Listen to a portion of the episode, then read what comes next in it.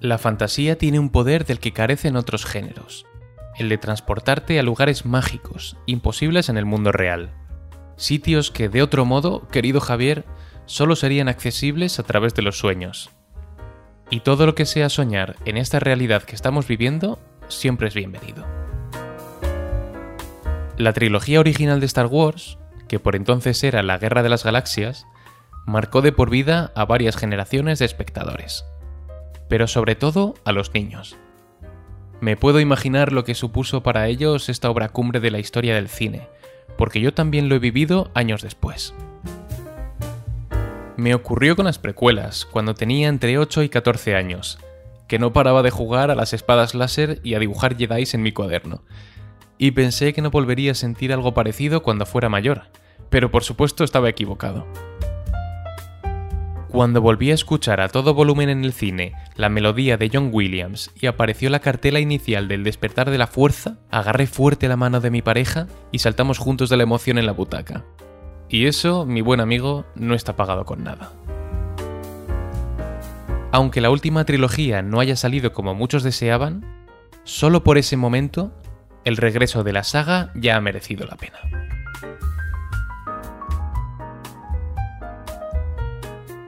Fer, que no nos falte la fantasía. Y es que Star Wars, con permiso de los Trekkies, es la mayor aventura espacial fantástica del mundo audiovisual. Nuestra generación creció con los episodios dirigidos por el mismo George Lucas ante inmensas pantallas verdes, pero en su momento esto no suponía ningún problema. Solo queríamos ver luchas de espadas, disparos de blaster y sobre todo la caída a los infiernos de Anakin. Como dice Fernando, hoy no traemos ni la trilogía clásica ni la de precuelas, pero ya habrá tiempo para ellas, no os preocupéis. Hoy en Cine Barrueco proyectamos la última tecnología de Star Wars, la más cara, la más taquillera y por supuesto la más polémica. ¿Estaremos a favor del lado luminoso de la fuerza y defenderemos las virtudes de estas pelis? ¿O nos dejaremos llevar por el lado oscuro y las destriparemos sin piedad? Descubridlo vosotros mismos en este apasionante podcast que hoy traemos a nuestro cine. Poneos cómodos porque empezamos ya mismo con Star Wars.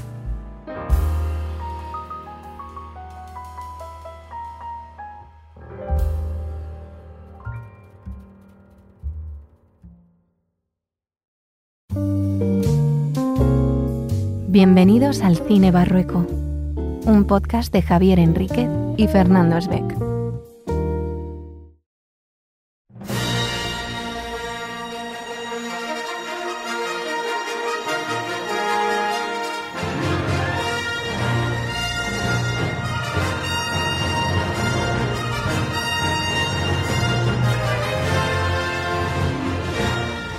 Pero bueno, Javi Sensei, yo creo que ya podemos dar por terminada la introducción y empezar a presentar a los, invitados de hoy. Creo que hoy va a haber Gresca, como en la peor de las cantinas de la galaxia.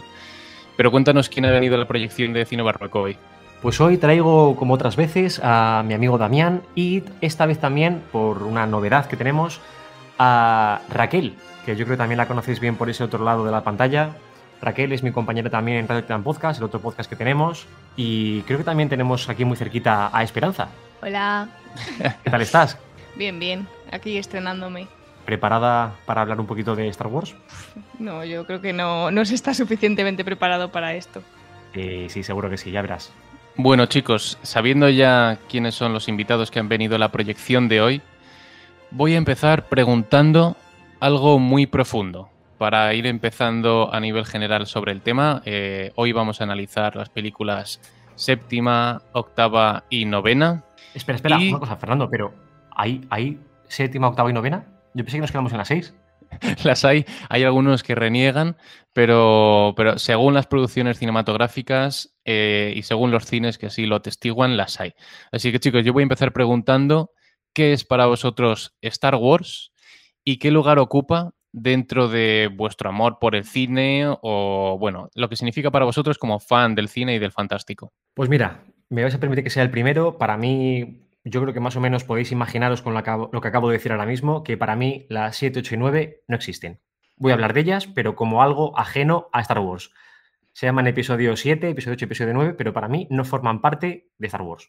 Bueno, lo que puedes hacer es no llamarlas Star Wars y llamarlas por su subtítulo y así no incluyes el título Star Wars, ¿no? Pero más allá de... No quiero, no quiero ni mencionar Jedi's. Más allá... No quiero, no quiero decir Jedi's, no quiero decir Skywalker en, esto, en estas tres películas. Pero... Creo que has dejado claro lo que, lo que es para ti, pero cuéntanos, más allá de estas películas que vamos a analizar hoy, lo que significa para ti Star Wars durante lo que, lo que eres consciente desde que las viste en su día. Yo, para mí, Star Wars es una de mis sagas, junto con Juego de Tronos, favorita, sin lugar a dudas. Todo lo que está en torno a la galaxia muy, muy lejana ha sido, ha formado parte de mi vida desde muy pequeñito, desde que empecé a ver episodios 4, 5 y 6, siendo muy, muy pequeñito en reposiciones en, en unas salas de mi ciudad, de Zamora. Y desde entonces, tanto su merchandising como todo lo que estaba en torno a ellos, las pistolas, los blasters, las espadas láser, eh, la cultura Jedi, todo esto ha formado parte de mi vida desde muy pequeñito y yo creo que soy quien soy gracias a Star Wars. Qué bonito, qué bonito. Vamos a seguir con Damián porque en el programa anterior que analizamos Dune, dijimos que íbamos a abrir un melón lo pusimos sobre la mesa, pero se quedó todavía sin abrir. Entonces quiero también que me comentes qué es para ti Star Wars y que empieces a poner el cuchillo en el interior de este melón. Pues mira, Star Wars para mí, si tuviera que definir de alguna manera, diría que es infancia, ¿vale? Eh, yo creo que como a todos los que estamos aquí en la mesa, da la casualidad, bueno, en estos asientos del cine barrueco, todos hemos crecido conociendo Star Wars. Muy raro es aquella persona que desconozca la saga, que no las haya visto, es rarísimo. Desconfía, desconfía de esa gente. Efectivamente. Es fiable. Luego sí que querría empezar a hablar más a fondo, pero si me preguntas qué significa Star Wars para mí, te diría que es inicio. Perfecto, perfecto. O sea que veo tanto que para Javi como para ti es importante Star Wars, así que voy a pasarle la pelota a Raquel y que nos diga ella qué es para ella Star Wars, si le gusta, si no. Adelante, adelante. Hola chicos, pues eh, yo tengo que decir que esta saga también es de mis favoritas, si no la más favorita. Eh, más que nada por, porque el universo es el que más me gusta. O sea, ya no solo Star Wars, sino Star Trek, lo que viene a ser todas las películas que se basan en este espacio, en este universo, me llaman mucho la atención y tengo que dar las gracias a mis padres porque si no fuera por ellos, no conocería la Guerra de las Galaxias, que es como lo llaman nuestros queridos parientes. Y no con X, además, galaxias. Galaxias. Como gimnasia. Entonces, para mí Star Wars, pues es mm, una señal de identidad totalmente. Y además, pues eso, ¿no? Yo sé que hay mucha gente que últimamente o actualmente se están uniendo a, a este clan pero yo soy de pura cepa. Yo creo que como todos los que estamos aquí sentados, hemos nacido desde bien pequeñitos, hemos mamado esta pedazo de saga. Me gusta, me gusta oíros porque veo que el debate va a traer mucha chicha, porque siendo tan importante Star Wars para vosotros, creo que va a dar de sí. Me queda Espe, que me digas qué es para ti Star Wars y si te gusta o no el universo, las historias, etcétera. Pues es que en realidad ya no queda mucho que decir de, lo que han dicho los demás. Yo también lo, asocio a la infancia, pero fíjate que en mi caso no han sido tanto mis padres como yo misma, con inquietudes más frikis y tal. Y lo que me gusta de, de Star Wars es la cantidad de oportunidades que da por ser un universo nuevo, con magia o bueno, con fuerza y tal no sé, me gusta eso, que, sea algo creado desde cero y que tenga tantas posibilidades. Y la última, bueno, pues hombre, pues quizá no sea de mis favoritas, pero hombre, estéticamente es espectacular porque es la más moderna, la que tiene más efectos. Y la historia, pues no, la historia no es mi favorita, mi favorita será siempre la, la, original, que para mí, pues la original son la 4, 5 y 6, claro. Y ahora ya, eh, después de esta primera ronda, voy a entrar a preguntaros cuáles son las impresiones, pero no de, la de peli por peli, sino las impresiones generales de, esta trilogía, aunque Javi se niegue a, aceptarlo.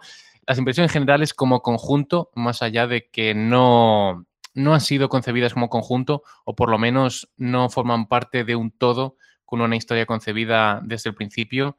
Eh, con destino a un clímax épico en la tercera parte. Así que, chicos, yo creo que Raquel tenía la mano levantada. Aquí vamos a ir por turnos porque creo que cada intervención va a ser larga y densa. Así que Raquel, adelante con tus impresiones generales de la trilogía. Vale, pues yo tengo que decir que, mm, bueno, pues eh, esta gran esperada trilogía pues ha sido bastante, bueno, vamos a decir, variada en cuanto a emociones, ¿no? Yo tengo que decir que después de ver eh, El despertar de la fuerza, mm, yo salí feliz. Pero digamos que el clímax pues ha sido en descenso después de las otras dos, la verdad, que me han decepcionado un poquito. Pero a grandes rasgos me ha gustado. O sea, quiero decir, me ha gustado volver a ver a personajes, me ha gustado volver eh, a ver esos efectos mejorados, ese universo, o sea, no sé, he sentido cosas muy positivas a pesar de que, bueno, pues hay cosas que obviamente no me gustan. Pero a, grandes rasgos, yo estoy feliz. Pero luego, si queréis, me pongo hater. Yo te voy a preguntar, eh, ahora ya las hemos visto, ¿no? Y las hemos digerido, pero eh, ¿cómo reaccionaste en el momento en el que te enteraste de que iban a hacer una nueva trilogía? Quiero decir, eh, si no recuerdo mal, el episodio 3 es del año 2005 o 2006, entonces ya damos por terminada la saga Star Wars, pero de repente en el año 2013, 2014 aproximadamente, no sé qué año fue, eh, tenemos conocimiento de que van a poner en marcha una saga nueva después de que Disney compre Lucasfilm, ¿no? Entonces, ¿cómo, ¿cómo fue tu reacción al saber que ibas a poder sumergirte de nuevo en historias nuevas de este universo? Pues fíjate, yo como gran fanática y enferma, debo decir y añadir, de Disney, pues bueno, eh, sentí como si el peso de esa responsabilidad también fuera un poco mío. Dije, por favor, no la hagáis porque os mato. Mm, entonces tenía como una especie de esperanza, jejeje. Muy fino. Y, y nervios al mismo tiempo. Pero yo fui feliz. También tengo que decir que yo soy también muy fan de la amenaza fantasma, pero ese es otro tema. Entonces, pues yo sentía ilusión a la vez que un poco de pánico, ¿eh? tengo que decir. Así. ¿Ah, Mira, yo creo que ahora, eh, muchas gracias por tu intervención.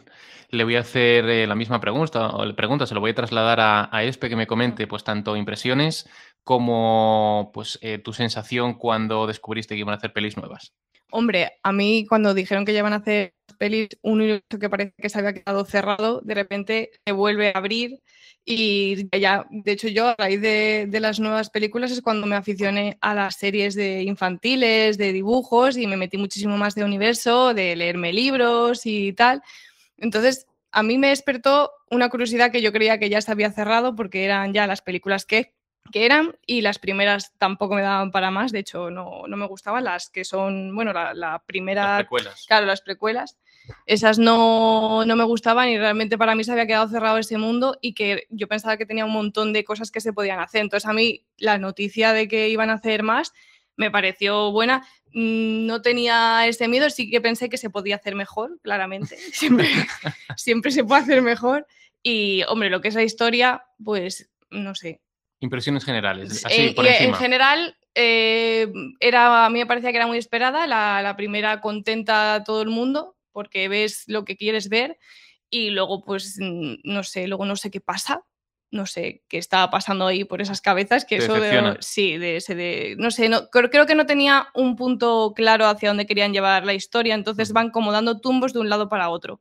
Y eso, pues, la sensación general, pues no me gusta. Es lo que te decía antes, que estéticamente sí que me parece muy chula, pero la historia no. Y de hecho creo que, que es mucho más interesante incluso las series de dibujos para niños de verdad que son casi más emocionantes que esas pelis, de verdad. Bueno, primera recomendación.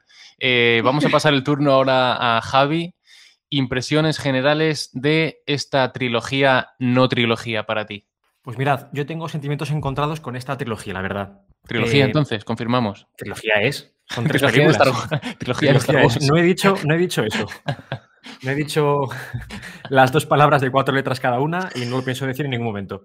Eh, esta trilogía, que lo es, eh, como decía, tengo sentimientos muy encontrados. Em, la verdad que no recuerdo mi sensación cuando me enteré de que Disney compraba Lucasfilms y que por lo tanto iban a exprimir un poquito más la gallina de los huevos de oro porque yo creo que a efectos mm, de dinero es así. Al final Star Wars ha generado muchísimo, muchísimo dinero y lo seguirá generando, esté en una galaxia cercana, lejana, con productos hacia niños, con productos de merchandising, de ropa, de lo que sea, generará muchísima pasta.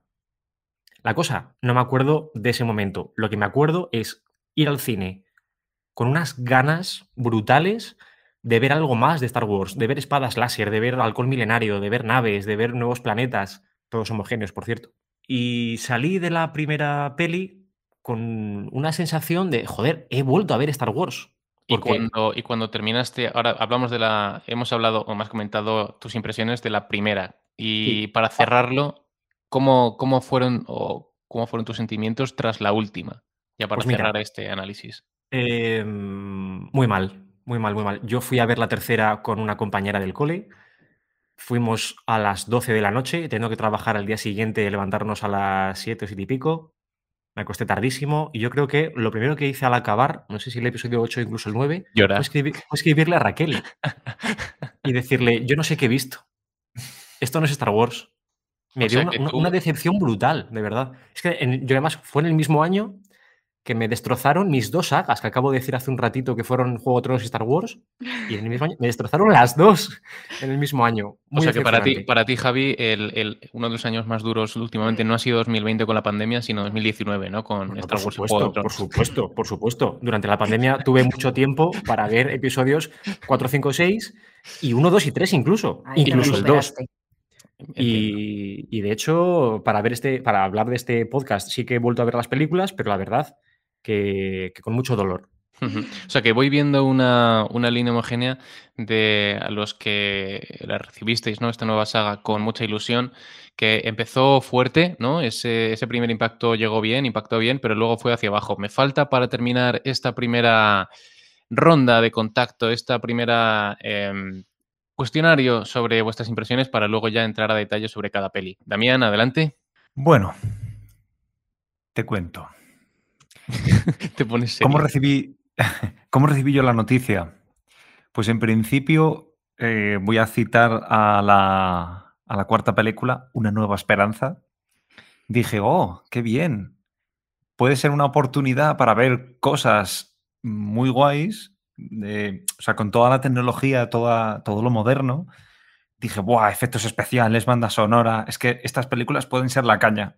Y sin embargo, la, mi descripción de, la transición entre la, sexta, séptima y. Uy, perdón, séptima, octava y novena película. Eh, ¿Conocéis cómo son las. Eh, cómo se dibujan las ondas del latido, del latido cardíaco? O sea, del ritmo cardíaco. ¿Vale? Pues primero es plano, luego sube y luego baja. Pues la primera película, la verdad es que no os voy a engañar, a mí me dejó bastante indiferente. Porque la noche anterior yo ya había visto el episodio 4 y sigue el mismo esquema. Ah, Exactamente o sea, te, quisiste preparar y te encontraste con que prácticamente era la misma peli, ¿no? Más allá de que ahora vayamos a hablar de cada peli en, a nivel individual, pero bueno, sí que me interesa esa primera impresión, como han comentado los demás.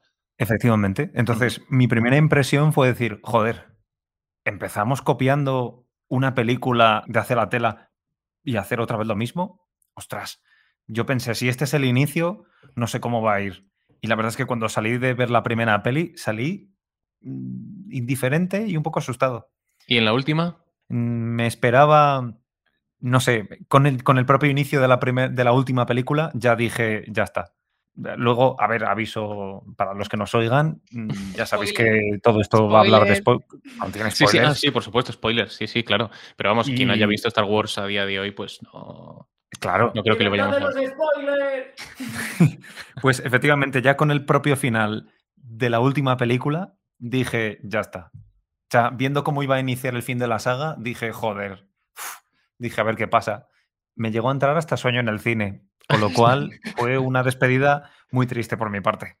Perfecto, pues mira, yo eh, te recojo el guante porque yo también tengo la sensación de que mm, cuando comentabas, ¿no? Que el primer episodio, el episodio 7, el despertar de la fuerza eh, imita totalmente una nueva esperanza, yo creo que eso indica que ha sido una trilogía eh, sobre todo eh, marcada por el miedo, ¿no? Por el miedo a, una inversión ruinosa o por el miedo a que no saliera bien. Y yo sí que me lo paso muy bien con esta trilogía. Tiene sus más, sus menos. Cada película me aporta alguna cosa, unas más, otras menos. Pero sí que a nivel general creo que ha habido mucho miedo Además, vivimos en el mundo de las redes sociales en el que se puede tener eh, contacto directo con los seguidores y saber sus impresiones. Y creo que ha habido mucho complejo, mucho miedo, más allá de que yo creo que a mí me ha regalado momentos muy buenos. Eh, para mí el mundo es mejor con esta trilogía que sin ella. Eh, prefiero simple material nuevo antes que me estén haciendo remakes, remasters o sacar ediciones para completistas.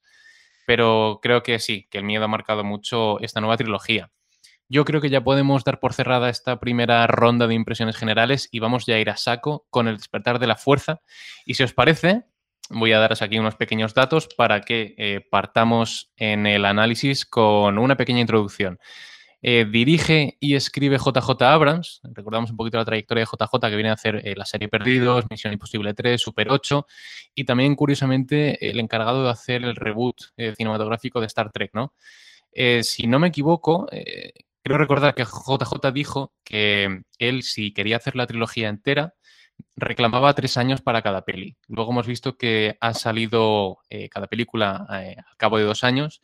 Entonces, al final, él solamente ha hecho la. o empezó haciendo la primera para luego desmarcarse. El guion lo escribe con Lawrence Kasdan, que viene de hacer. O sea, que es el guionista original de las primeras pelis, ¿no? Episodio Contraataca y El Retorno del Jedi, porque aquí decimos Retorno del Jedi. Y también coescribe Michael Fernando, esto, esto de. Perdona que te corte, es que me parecía muy interesante esto del Jedi. Voy a hacer una pequeña intervención. Esto es como eh, Kirk Douglas y Michael Douglas. Exacto. Sí, sí, sí, sí, sí, sí, claro. Kirk Douglas, Clark Gable, toda esa gente. claro. Clark Gable ha sido después, Clark Gable, Kirk Douglas, así. Termino la ronda. Que, que digáis cada uno como, como lo decís. El retorno Douglas o Douglas.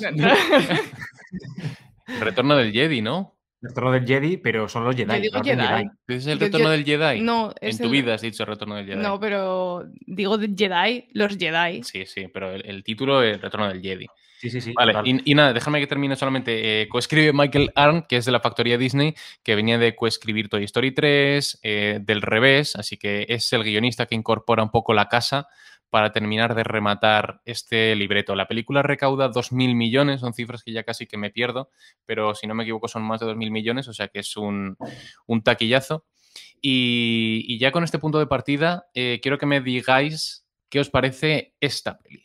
A mí la cosa es que me gustó mucho. Yo lo que os decía antes, así un poquito eh, introductorio, yo disfruté mucho la película. Porque ya la habías visto antes. Porque ya la había visto antes, pero. Sabías que te gustaba lo que habías visto antes. Ese comentario es súper hater, tío, con el que esto es igual que la 4.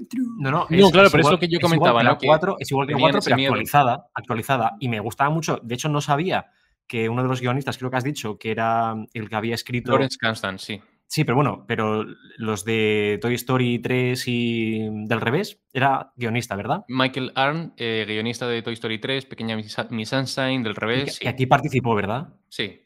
Bueno, pues yo creo que se ve claramente que tiene una mano totalmente eh, ideal para películas infantiles. Sí, y para hacer copia-pega. Para hacer copia-pega. control, control, C, control V. Control C, eh, control V, qué magia. ya es lo que lanzaba, ¿no? De que eh, hay mucho miedo con producciones tan inmensas y yo creo que sabían que apostaban sobre seguro haciendo una película muy parecida a, pues justo, una que pues justo por esto, justo, justo por esto, creo que metieron la pata. De verdad. Porque estoy convencido de que si hubiera sido una película nueva, de verdad, eh, desmarcándose totalmente de incluso de los Skywalker, no sé, o, decirlo de una manera mucho más eh, lejana, no, hablar tan directamente de los Skywalker, porque al final aquí ha sido meterlos con calzador. Porque ya hablaremos, ya hablaremos en, la novena eh, que dices, venga, Skywalker, ¿a santo de qué? Pero bueno, nos centramos en la, en la 7. Como te digo, yo muy contento, la fui a ver con, con un amigo. También fuimos a la sesión de las 12 y un minuto del jueves para que ya fuera viernes. El estreno, ¿no? Sí, sí, bueno, técnicamente es viernes, o sea que no sé si sería preestreno ah, o estreno, o estreno eh, propiamente dicho. Pero claro, luego cuando voy madurando la película, digo, joder, pues es que es verdad. No se puede considerar remake, no se puede considerar reboot, porque imagino que incluye otra serie de, de características, pero al final es lo que dice Damián, es la misma película. Cuando lo maduras, cuando no estás en caliente, cuando dejas de ver el halcón de nuevo, porque al final yo me acuerdo, bueno, solamente con la, con la tonadilla inicial de, de John Williams, que dices, joder, es que vuelvo a ver Star Wars. Las letras saliendo desde abajo, perdiéndose en el horizonte. Digo, otra vez Star Wars. Qué ganas tenía de ver de otra vez ver esto. Entonces, Pero, claro, a, pero a la vez no- ver algo diferente. Claro, claro, pero es que la, la cuestión es que yo en ese momento, durante esas dos horas y pico que imagino que duran, no me acuerdo muy bien, Sí, dos horas y diez y cuarto, así Claro, la cosa es que yo digo, otra vez Star Wars. Y hasta que no me enfrío un poquito y lo maduro y empiezo a pensar un poquito sobre ello, digo, joder, pues es que me ha gustado mucho, pero ¿qué, qué me cuentas nuevo? Al final veo muchis- muchas cosas muy parecidas. Veo, una, veo a, a Han Solo otra vez, pero dividido en dos personajes. Lo veo un poquito entre Finn Ujú. y Poe Dameron, que al final es un poquito el golfillo, un poquito gamberrete, tal y que cual. Quizá, más, quizá más Poe Dameron que Finn, pero al final vuelvo a ver a Han Solo. Vuelvo a ver una especie de Luke que viene a ser Rey, porque realmente Sí, el origen, el planeta de origen es el mismo, el situación es la misma, el eh, camino. cambiamos, es- Ta- cambiamos Tatooine por Haku, Yaku, no me acuerdo cómo era, Yaku, sí. pero Eh, viene a ser lo mismo otra vez. Pues es que Dices, incluso, bueno. incluso estéticamente se parecen los dos planetas. Claro, claro, claro, claro. Si es que la cosa es esa, dices, un poquito olvidada del resto de la población. Dices, bueno, Luke, huérfano, estaba con sus tíos. Eh, Rey, bueno, es una mujer empoderada, porque claro, había que hacerla muy empoderada.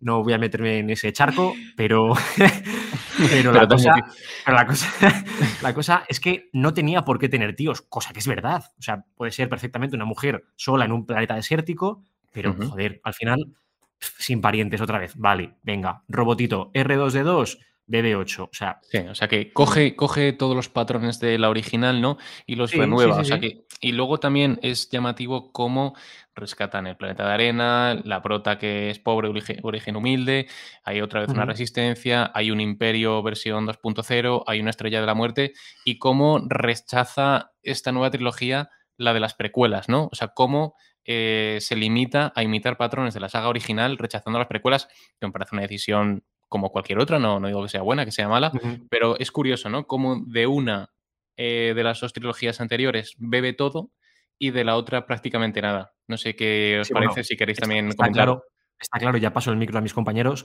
está clarísimo que rechazaron eh, episodio 1, 2 y 3, sobre todo en la parte técnica quizá, porque, joder, yo creo que tiraron muchísimo de nostalgia. La nostalgia venía creada del episodio 4, 5 y 6. Ujú. Episodio 1, 2 y 3 nunca gustaron tanto como la trilogía original, la trilogía precuela. No sé si por el abuso de CGI o porque este, George Lucas no es un director de personas, pues al final acabó siendo. No, no, vamos a ver. No, pero esto no sé si lo ha dicho él o, o si lo ha considerado muchísimas veces. Es un, es un director que técnicamente, pues bueno, puede ser muy bueno, no tiene la calidad que puede tener eh, Spielberg, que es colega, pero bueno, al final, no sé, crea, es un creador de universos muy interesante, yo creo, de Sí, verdad. sí, sí, sin duda. Pero, pero bueno, al final dices, ¿cómo diriges a personas? Porque, vamos a ver, no me jodas. A lo mejor eh, igual McGregor en el episodio 1, 2 y 3 no es un pedazo de actor, pero hablamos con también Sir Liam Neeson. Que dices, joder. Sí, y, con claro. Jar Jar, y con Jar Jar Binks, y no me vuelvo a meter en, no, no, en Sí, bueno. 1, 2 y 3, no sabe dónde mirar el pobre hombre. Sí, sí. Entonces, O sea que por esos entiendo- motivos, ¿no? Entiendo que rechace episodios 1, 2 y 3, que se Ujú. centre eh, completa y absolutamente en episodios 4, 5 y 6, pero hombre, volvemos a las mismas. Eh, haz algo un poquito más novedoso, no, no solamente te quedes en lo técnico y, y rechaces todo, porque al final, episodio 7 quizá no rechaza tanto Ujú. como acabó por lo menos la trilogía original, pero es que episodio 9, todo lo que se había logrado en el episodio 6 la Exacto. redención de Darth Vader, que ya profundizaremos un poquito más Sí, adelante sí. en el episodio 9, pero ahí sí que se lo cargan del todo. Sí. No han hablado nada de episodio 1, 2 y 3. De episodio 4, 5 y 6 cogen la estética, cogen, digamos, casi a los personajes y los reinterpretan un poquito, los actualizan un poquito. Ujú. Pero el episodio 9, ahí sí que rompe con todo. Entiendo lo que decías de que tiene que ser, eh, no sé si por miedo o porque mm, JJ Abrams quería hacer episodios 1, 2 y 3 con tres años entre uno y otro, pero la cosa es que en el episodio 8 viene mm, eh, Ryan Johnson. Ryan Johnson, gracias por el aporte, no me acordaba, y, y- y rompe con todo otra vez. Yo no sé si tenían rencillas de antes o tal, pero bueno, lo que decíamos, que para mí una pena.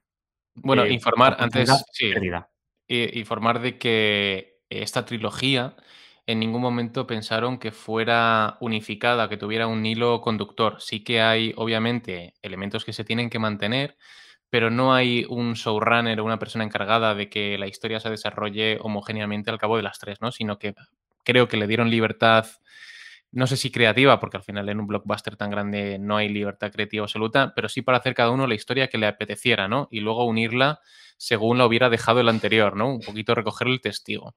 Por lo que dices, Javi, em, la sensación que te dio en el cine fue buena, o sea, la sensación en pantalla, los sentimientos en, sala, pero luego al madurarla se te cae un poquito, ¿no? Es lo que me parece a mí que, que, totalmente. que he entendido, sí.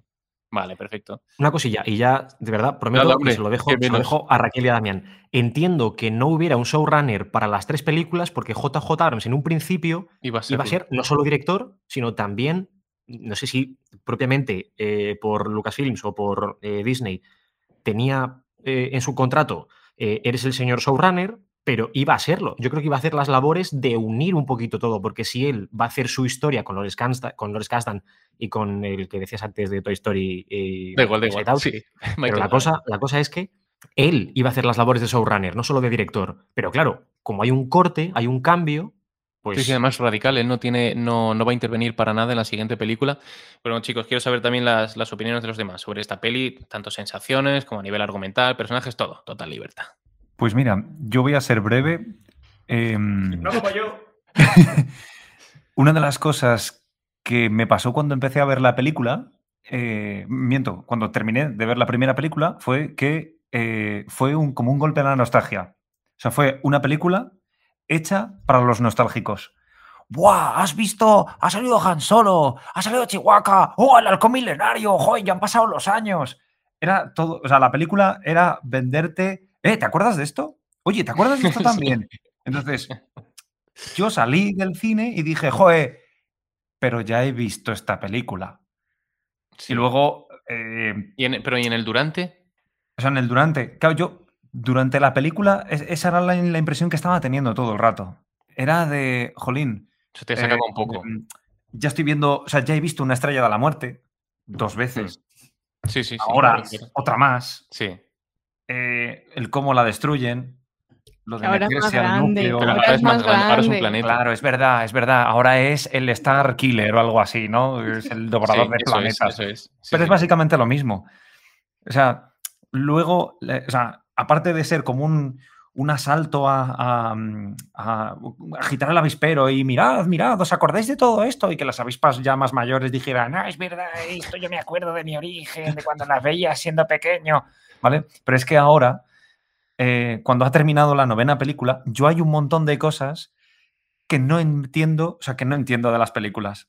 Pero por lo que, por, porque lo que dices tú, que no había un showrunner. En mi caso, yo lo que vi, o sea, yo lo que he sentido viendo las películas es que cada película me parecía que estaba hecho por una persona diferente no tenían conexión entre, o sea, no tenían, mm. o si tenían una conexión era muy delgada. Sí, o sea, que los tiempos que corren es como lo contrario justo al universo de Marvel, ¿no? Que está todo muy bien hilado por, por un María, María, me voy a liar, marionetista que hay detrás, ¿no? Moviendo los hilos y que cada película eh, tiene su pequeña historia, pero todo obedece a una causa mayor, justo lo opuesto a, a lo que ocurre aquí.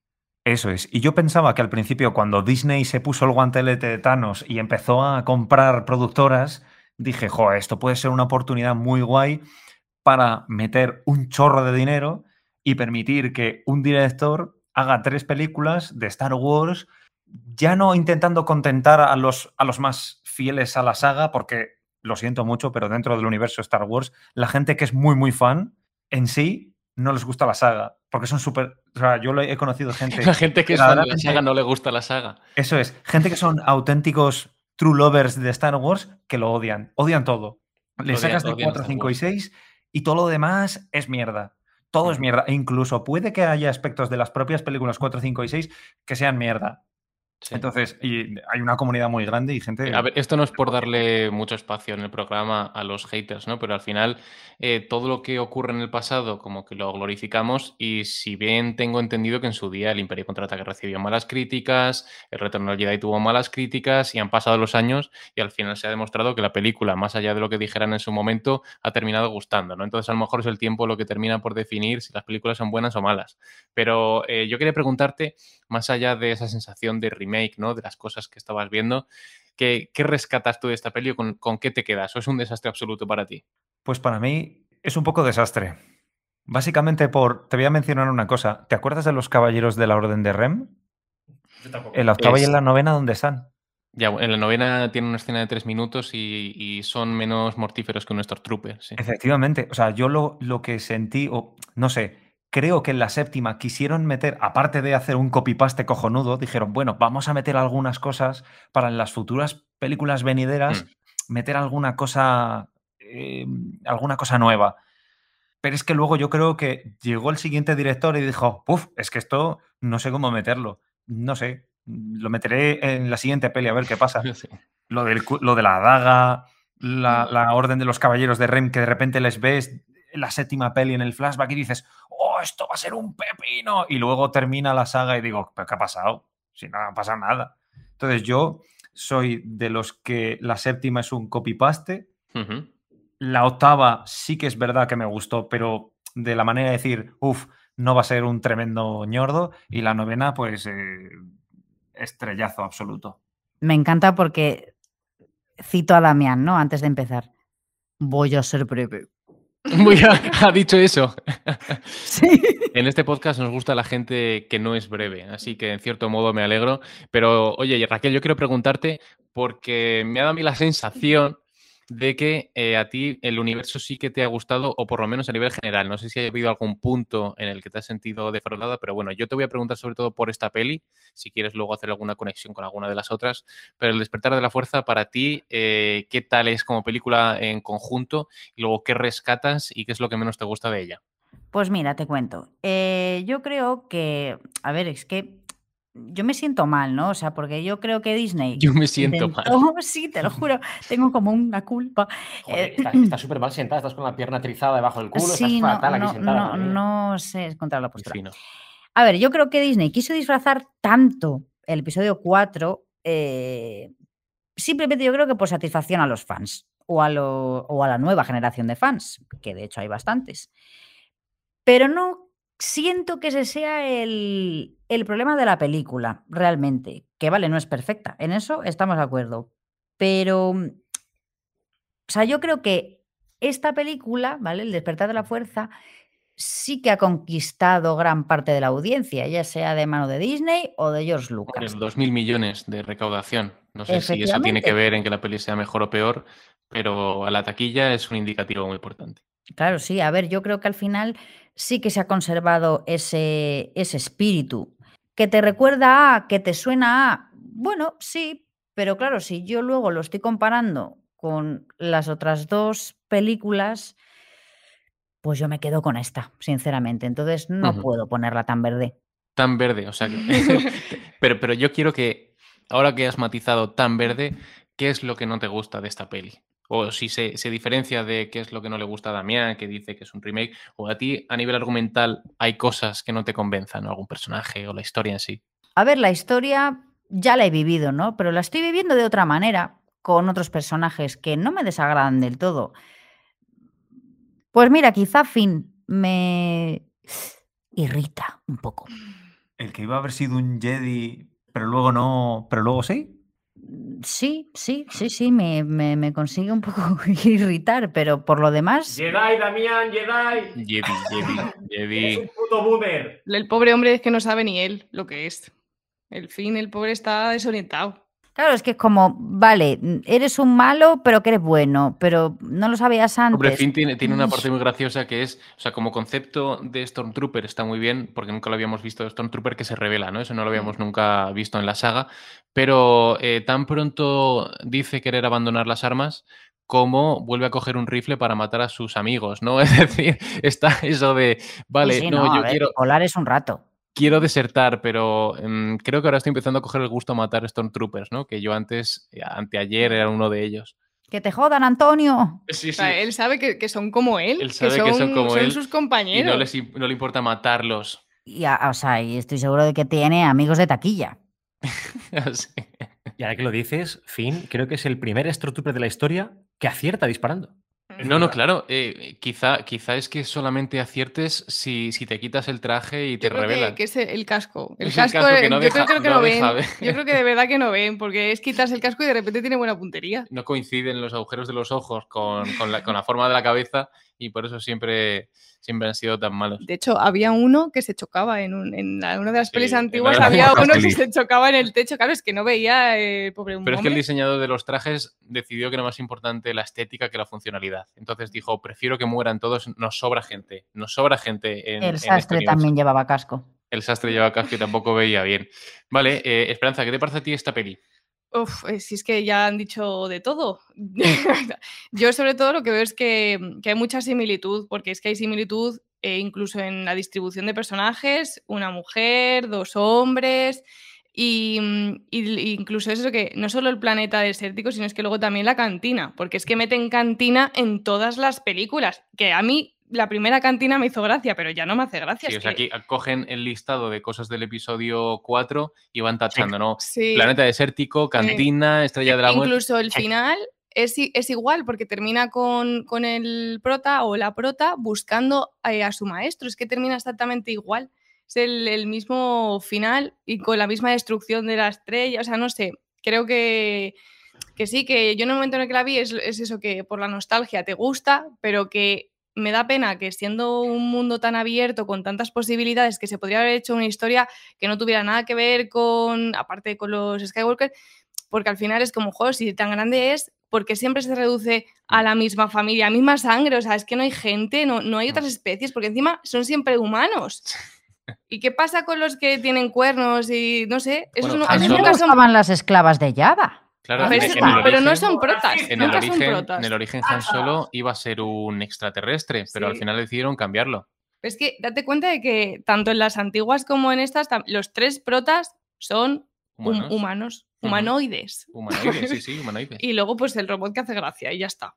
Pero la, la estructura es que es, es que es exactamente la misma y, y al principio te agrada porque es lo que realmente tú querías ver, porque es eso, que tú quieres más Star Wars, pero te dan como lo más fácil para ellos. em, Te doy lo que sé que te va a gustar y es como, ya, pero a lo mejor yo lo que quiero es que me descubras nuevos gustos, nuevas historias y por eso yo luego hablaba eso de que me gusta más la serie de, dibujos o incluso Mandalorian, porque me abre a, otros planetas, otra forma de vivir la galaxia, es que todo.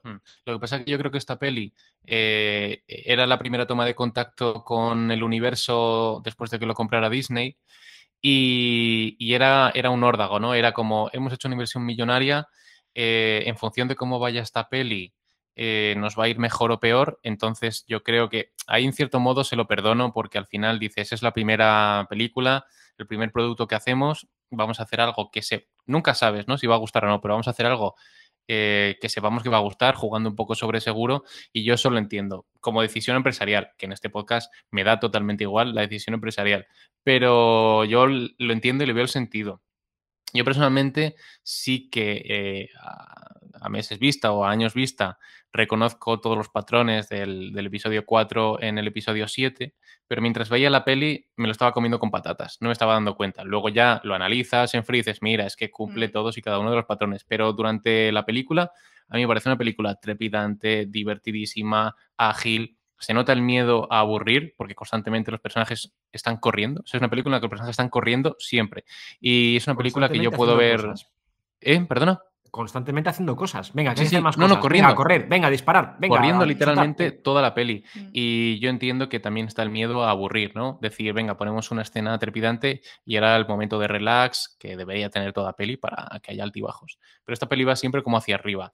Y, y yo por eso creo que es una peli que se puede ver muchas veces eh, muy fácilmente, porque es muy ligera, es muy divertida, tiene un montón de escenarios, pero a mí me escama un poquito lo poco que se detiene a, a disfrutar de su propio universo, ¿no? Es decir, hay alguna escena a mí que me molesta mucho, la escena en la que aparece Harrison Ford, hablan con él, bueno, Harrison Ford, Han Solo, Harrison Ford no, no, no tiene nave, y, y dice, sí, porque la fuerza existe, los Jedi, no sé cuánto tal, y justo ahí está la escena en su momento más emotivo, más climático, y de repente, pi, pi, salta una alarma, nos traga una nave, es como, por favor, déjanos disfrutar de estos momentos pequeñitos que no son de acción, ¿no? Momentos en los que se habla de la fuerza, que se habla del universo, que se habla, pues, de lo que al fan le gusta, ¿no? Y esta peli tiene constantemente escenas que son que interrumpen momentos climáticos a mí lo he apuntado para que no se me olvidara porque es una escena que odio, que es el momento en el que aparecen los Raktars, esto, que son los monstruos que lleva Harrison Ford en la nave.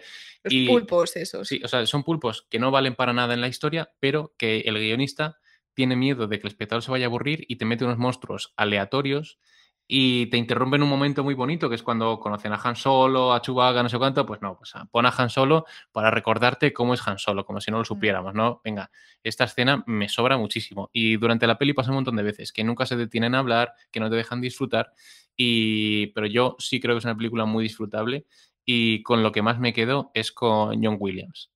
Es decir, vale que se repitan patrones, que si la resistencia, que si el planeta desértico, que si la estrella de la muerte, pero John Williams me parece espectacular todo lo que hace durante la peli, el tema de Rey, el tema de Kylo Ren, que no hemos hablado de él, que a mí me parece un villano espectacular, seguramente una de las mejores adiciones en esta nueva trilogía, y creo que John Williams para mí es lo mejor de la peli, que tiene momentazos como eh, el tema de Rey, que me encanta, el tema de la resistencia, que es una pasada, y luego el tema final de cuando Rey ¿no? Eh, sube las escaleras para encontrarse con Luke, me parece que la banda sonora, yo creo que es lo mejor de la peli.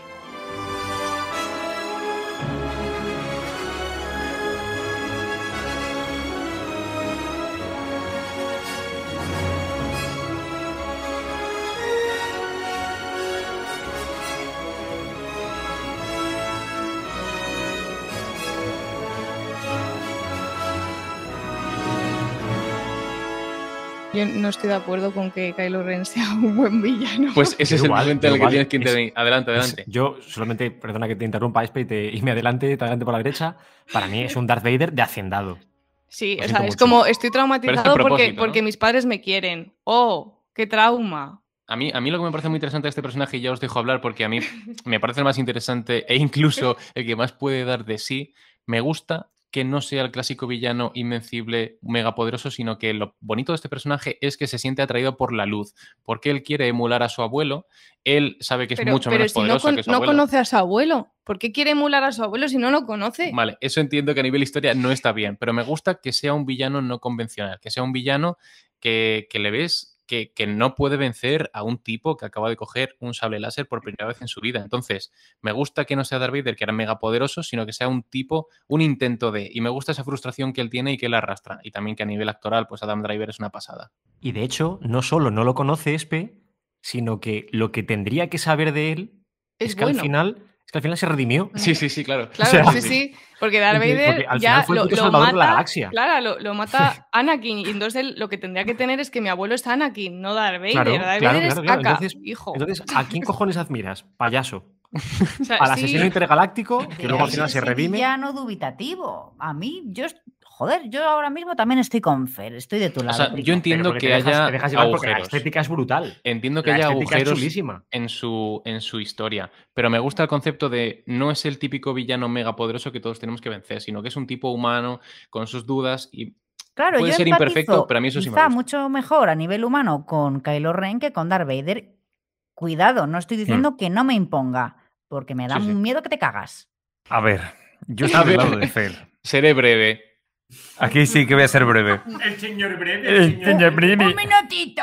Por favor, poner la música de Historia Interminable. Ese es mi sobrenombre. A ver. A ver, yo reconozco lo que dices de que Kylo Ren es, me parece que para la saga Star Wars es un buen villano. Porque, fíjate, algo que Darth Vader no era, era eh, emocionalmente, era demasiado estable. Siempre, Claro, es que- muy serio. En toda historia clásica tiene que haber un villano que es, eh, sobre todo cuando hablamos de una película, que es bien contra el mal, ¿no? El mal tiene que ser mal puro y el bien bien puro. Sin embargo, en esta peli, eh, Kylo Ren no es el mal puro. Claro, pero, pero fija- fíjate, dentro de lo que es la definición del lado oscuro, eh, Darth Vader no es en sí. em, no es en sí un villano que diga. O sea, es, es malo, ¿vale? Es malo, es un tío serio. Pero luego, sin embargo, eh, ves que está. Ah, qué, qué tonto. Quita, hombre. Eh, pero si te das cuenta, Kylo Ren es eso que define el lado oscuro, que es un tío que le dan pataletas, saca el sable láser, empieza a destrozar cosas, grita, se enfurece, incluso le falta, le falta llorar. Bueno, hay un momento de la peli que sí, Sí, llora. sí. Pero eso es lo que yo sí que dije, mira, esto sí que me parece ira, un ¿no? villano del lado oscuro. Sí, sí. Lo que Porque pasa es Darth que... Vader en ningún momento era iracundo, o sea, era un tío muy estable. O sea, era malo, pero era muy estable. A este tipo le vemos patalear, por lo que tú dices. Se deja llevar por los sentimientos más pasionales, ¿no? Y es lo que nunca debería hacer un Jedi. Eso es, y se supone que de eso trata el lado oscuro, de dejarte doblegar por tus emociones y desatarlas. Pero ¿qué pasa? Que en esta película, como se nota la mano de Disney, que es en, en el momento en el que hay un momento, o sea, hay, hay- hay una décima de segundo en el que... Algo me gusta, me gusta que ir a escenas al detalle. coña. Sí, sí, escenas al detalle ahí. Es lo que me gusta. Que de hecho, cuando le entra a la pataleta y empieza a destrozarlo todo con el sable láser, Ah, hay aparece un la de- en la misma escena, Eso. aparecen los dos Stormtroopers Que se vuelta. se miran y se dan media vuelta. Y dices, ala, y dices, joder, podías haberlo dejado así, pero has tenido que mancharlo con el, ¿sabes? Con el brochazo Disney. Sí. Sí. Bueno, pero es, es anecdótico, pero sí, sí me gusta que entres al detalle en escenas como esa.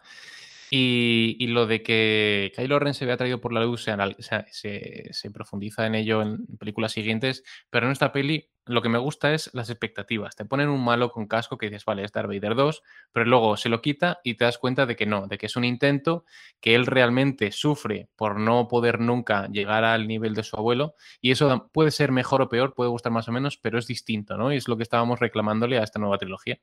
Y solo deseas que se lo vuelva a poner. sí, que recuerdo los comentarios en directo. Pues se lo pone poco, ¿eh? Se lo pone poco, sí. Yo soy Sí. de la opinión de que es que lo- los Sith es que son así, son. Es verdad que se doblegan por sus emociones, pero todos los Lord Sith que conoces son estáticos. No hay ninguno que. Es que, no sé, el Conde Dooku es como es, eh, Ventres es como es, eh, son simplemente malvados. Y, pero yo no veo ese, ese, pues eso, como Kylo Ren, esas emociones, que es verdad que por definición deberían ser así, pero que los Lord Sith que conocemos es que no, no son así, son realmente como Darth Vader, son estables.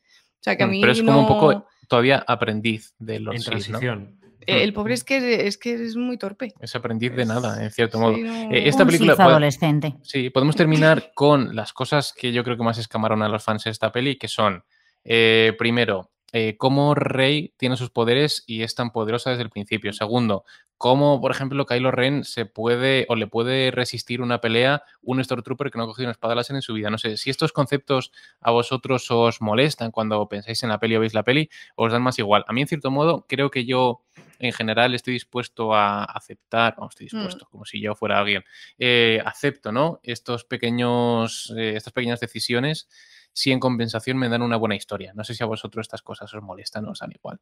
Pues a mí la verdad que me saca bastante de la historia. El momento, lo que decías, justo cuando Rey y Kylo se empiezan a enfrentar, bueno, incluso previamente Finn, con Kylo sí. Ren, que se empiezan a enfrentar, o sea, me da igual, los dos le pintan la cara. De hecho, uno le deja una bonita cicatriz en el rostro. Sí, sí. Entonces, a mí sí que es verdad que, mm, vale, en, en cine tenéis el, o tenemos lo de la supresión de la incredulidad, que al final tienes que pensar en que algunas cosas tienen que ser así porque sí, Sí, sí, pero claro, el hecho de que dices, vale, sí, puedo creerme que estén en un planeta, lo del oxígeno, vale, eso me parece mucho más eh, Sí, bueno, con- de eso partimos, ¿no? comprensible, claro, eso por supuesto, porque si no, una película de estas, un soap opera de estos, un, un space opera, pues no No, podrías. claro. La cuestión, sí que es verdad que el hecho que Finn pueda rivalizar con él o contra él con una espada láser, que es la herramienta Mm. predilecta de los eh, Jedi y de los Sith, que al final, ah, quizá yo creo que no dicen que Kylo Ren sea un Sith como tal, pero bueno, al final entendemos que es un Sith, aunque no lo nombren así, y que puedas luchar contra él. Yo no me imagino un Obi-Wan siendo aprendiz con Qui-Gon en el episodio 1, que le venga un Jar Jar. porque Sí, le una espada y, es y le parecido, haga... una espada Cuando- y le- es que encima hasta hace dos días no sabían ni apuntar con el blaster. y le haga sombra. Es que no, no, no, eso no me lo creo para nada. Y que luego Rey maneje mejor la fuerza que él. Yo había leído por ahí teorías de que si la gravedad Sí, de la ella se le- Killer, de que- recordamos que ella se le resiste en la Dices, escena de venga, la tortura, ¿no? Que le intenta Claro, claro, la ya desde el mente. principio. Sí, sí, que a Paul Dameron sí que que- pudo sacarle confesión. Yo creo que juegan con un poco como si fuera una profecía o algo así. Juegan como que ella es la indicada y por eso es más Claro. poderosa. O realmente que es que es eso, que igual que el mal se hace más fuerte, pues la luz también tiene que tener su héroe. Es a lo que llamo el síndrome de Goku. Es fuerte porque ya está. Porque- porque Porque toca, y- ¿no? y vas a seguir siendo más fuerte y más fuerte y más fuerte. Punto. No. Oye, para ir, para ir cerrando con la peli, os voy a preguntar eh, momento favorito. Yo me voy a lanzar para ver si os inspiro un poco, coincidís conmigo en algún momento. A mí me, me encantó y se me pusieron los pelos de punta cuando la escena, que creo que está muy bien hecha esa escena, cuando eh, Kylo Ren vence a Finn, ¿no? Le pega un espadazo y la espada cae al suelo. Entonces, eso también recuerda el episodio 5, cuando está el sable, eh, sable en el suelo y Luke está en la cueva intentando cogerlo con la fuerza. Y ves a Kylo Ren intentando usar la fuerza para coger el sable, el sable le sobrepasa y llega a manos de Rey, ¿no? Que es bastante inesperado, por lo menos yo me, me impacté. Y luego suena el tema de la fuerza con instrumentos de cuerda, que a mí es un momento que me flipa. Y, y, ahí se me pusieron los pelos de punta, porque es como todo el personaje, Luke en la película 4 coge un sable láser muy pronto. Y yo creo que a los fans de Star Wars lo que nos gusta es ver láser.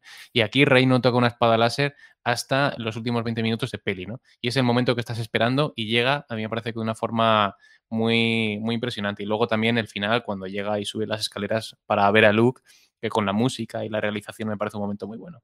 A mí me parece que en esa escena que dices de los sables láser, es verdad que yo, si hay sable láser, me va a gustar, pero me faltan manos cortadas. Falta, si, hubiera, sí, sí. Si, hubiera, habido algún muñón más. Sí, demasiadas extremidades. Más. Sí, sí, sí, la verdad que hay déficit es, de es extremidades. Eso de ir con cuatro siempre. No, no, no. a mí me faltan manos amputadas. Pero bueno, es verdad que yo o sea, soy muy morboso. un dedillo o algo. Sí, sí. soy muy morboso del tema, del tema espadas láser. Y yo creo que fue lo que me enganchó al principio, que yo cogía una escoba, soy, yo creo que soy de esa generación, ¿no? De los que hemos cogido un palo y, y hemos empezado a, a, hacer espadas láser. De hecho, no, ya contaremos... No que tú te subías a la escoba para jugar al Quidditch. bueno, otro día. Primero, primero, primero, la cogía por un extremo para dar espadazos y luego ya me monté encima de la escoba. Y era para limpiar la casa. Eh, dime la escena, la escena favorita, Javi. Pues quizá también, fíjate, es que he hecho un poquito la coña de miembros amputados, pero es que es verdad. Eh, yo donde hay una espada láser es una buena escena. Sí. Raquel. Eh, pues mira, yo estoy con Fer en que el final me gusta mucho. De hecho, yo fan de estudiar, trabajar o hacer cualquier actividad frente al ordenador con eh, Reitem o de Sí, sí. Jedi Jedi Steps. Sí, Steps. Eso Al es. final, eh. Pero tengo que decir que en cuanto. Vamos, que No, un- Raquel, lo que te gustó fue que se acabara la película. no, no, quietos. fin se ha No me la voy a ir al final. Por eso quería hablar. Estoy con Fer en que me gusta ese final, ¿no? Ese John Williams.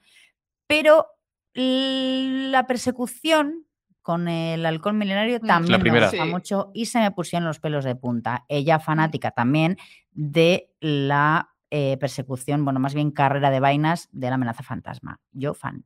Sí, te eh, arena y carrera y naves te, te encantan. Damián, ¿escena favorita o no hay ninguna? Pues te voy a ser sincero, me gusta mucho la escena de cuando salen de la cantina de la cantina de hacendado, como diría Espe, Sí, sí, eh, y están los TIE Fighters luchando contra los Ala X, sí. mientras que Finn va corriendo por ahí intentando encontrar a Rey. Sí, bueno, como, Como toda toda la la peli, peli. sí, corriendo. Eso es. Y aparece el Stormtrooper este que le llama Ah, traidor, a Finn. Traidor, sí, sí, sí, sí. ¡Traitor! Y entonces Sí, sí. saca, el, saca el, el arma ese chunga que nunca se ha visto, empieza como a hacerla girar y dije, ¡hala! Digo, pues esto sí me Dijiste, gustado. algo nuevo, sí, esas cosas nuevas, ¿no? Que dices, mira, un Stormtrooper que, que habla, ¿no? Por el resto de la saga apenas y que lo identifique como traidor, ¿no? Pues está guapo y que saque ese arma ahí de la chistera, sobre todo para que pueda hacer eh, frente a un sable láser, ¿no? Que habitualmente sabemos que contra un sable láser poco hay que hacer. ¿Escena favorita de Espe? Yo, Un segundo, como- ¿Os habéis dado cuenta? Otra vez te corto, Fer. O sea, este, perdona. ¿Te das- ¿Os dais cuenta que en esa misma escena que decía Damián, justo antes o justo después, es la primera vez que después de no sé cuántos años de amistad de Han Solo y Chewie, es la primera vez que coge su ballesta? Sí, sí, claro. Sí, sí. Es la primera vez, coña, ¿no? después de no sé cuántos años sí, sí, de sí. amistad entre ellos, que coge su. Ah, ah, hostia, esto Chewie moló un montón. Pero vamos a ver, ¿pero de verdad? Cuando luego el Es la proyectil primera vez que es, coges igual, su es arma. igual siempre, ¿no? Es como si fuera una flecha, es- pero es un, eh, un disparo. láser eh, aleatorio, ¿no? Sí, sí. El que diseñó eso se perdió. el- Dijo, ahí tiene- tienen que salir luces, me da igual cómo. Que yo en mi caso creo que también mi, mi escena favorita también es la que decía Raquel de, del halcón milenario cuando tiene la persecución. Y como ya lo ha dicho, yo lo que voy a aportar es un apunte, ya que ha hablado de miembros amputados, porque yo siempre me he preguntado que claro, eh, cuando ves a Kylo Ren con esa espada láser, que es un- como una réplica de una espada de verdad, por favor, yo no entiendo cómo ese hombre cuando hace los giros con la mano no se amputa la mano con los lados chiquititos de la espada láser. Sí, sí, sí. Entonces, la verdad que es mal ah, diseño. Claro, o sea, yo creo que ahí debería haber amputación del, del a propio lo Kylo mejor Ren. No sé si se le ve la mano humana. Sí, que en las siguientes pelis sí se le ve la mano sin guante. O sea que no, no la tiene amputada. Mira, yo lo que Tiene dicho de la los escena- nudillos finos. de la escena de- del comilenario. Y ya para cerrar la primera peli, me gusta cómo lo introducen porque ellos van corriendo en busca de una nave y ella le sugiere, o él le sugiere a ella, y si nos montamos en esa y le dice eso es un montón de basura. Y siguen corriendo Mm. y el espectador, no- como no ha visto de lo que están hablando, dice, ah, bueno, está hablando de una nave aleatoria. Y explotan la nave hacia la que van y dice, Bueno, el, el- el montón de basura valdrá. Y la cámara se gira y aparece el halcón milenario. ¿no? Me parece un- una introducción muy inteligente que está muy bien escrita y que aparte luego te mete ahí el punch de nostalgia. Sí, ¿no? pero y que convenientemente estuviera ahí. La O sea, pasarela bajada. eso- Y Sí, la sí, sí. pasarela bajada. Y la pasarela bajada, todo. Sí, sí. Todo Eh, es- preparadito, cariño. Es como mi padre, ¿no? Cuando te dice, oye, te he llenado el tanque del coche y te lo he llevado a lavar, ¿no? el, tanque, el tanque de combustible espacial lleno, el Botellas de agua en arrancado. Te he la pasado el guantera. ITV y están las ruedas llenas. Vale, eh, damos por terminado el despertar de la fuerza y yo creo que esta peli que viene a continuación, que se llama Los últimos Jedi, va a dar Ay, bastante de sí, así que vamos a intentar, no diré ser breves, pero ir al grano sobre todo las cosas que más nos escaman o que más nos gustan. Voy a dar unos pequeños datos. Eh, dirige y escribe Ryan Johnson. Sorprendentemente, esta peli la escribe él solo, cuando habitualmente en Blockbuster suele haber nota. uno, dos, tres, cuatro, cinco, seis guionistas. Eh, Ryan Johnson, su carrera viene de una peli con Joseph Gordon-Levitt que se llama Brick, muy pequeñita. Dirigió varios capítulos de Breaking Bad. Hizo Looper. Y yo creo que a raíz de ahí vieron algo que, les gustó, obviamente, si no, no lo habrían contratado. Y eh, hizo este Los últimos Jedi. Luego ha hecho Puñales por la espalda, que le ha ido especialmente bien. Y, mm, y no, sé, no sé qué os parece esta Los últimos Jedi, que de hecho él ha reconocido que en inglés, como, como causa confusión la traducción, es en singular, sería el último Jedi, y recaudó 1.300 millones, eh, más de 700 millones, o sea, menos de 700 millones que el despertar de la fuerza. Esta peli lo que hace también es beber de la primera trilogía. Eh, si, la prime- si el despertar de la fuerza bebe de Una nueva esperanza, los últimos Jedi bebe del Imperio contraataca. En cuanto un poquito a estructura, patrones, es un poco más oscura.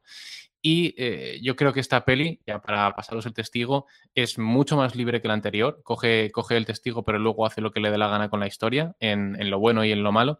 Y yo la sensación que tengo es que puede ser mejor o peor, puede gustar más o menos, pero se nota la autoría y que quiere contar algo concreto, más allá de que ya comento que no sé si os gustará, si no, pero que por lo menos tiene ese propósito. ¿Quién es el primero que quiere despedazar o desgranar esta peli? Vamos con Damián, a ver, ¿qué te pareció a ti esta peli? Si te gusta, si no, adelante. Voy a responder a lo que has dicho de cosas que me hayan gustado y cosas que no. Brevemente. Brevemente, el señor breve. Una cosa que sí que me gustó con respecto a la séptima peli fue el tema de la fotografía. Creo que tienen escenas que visualmente son la caña. Eh, yo voy a empezar diciendo también que esta es la única de las películas que me gusta. O sea que este es mi equipo. Yo soy de que la octava peli me gusta.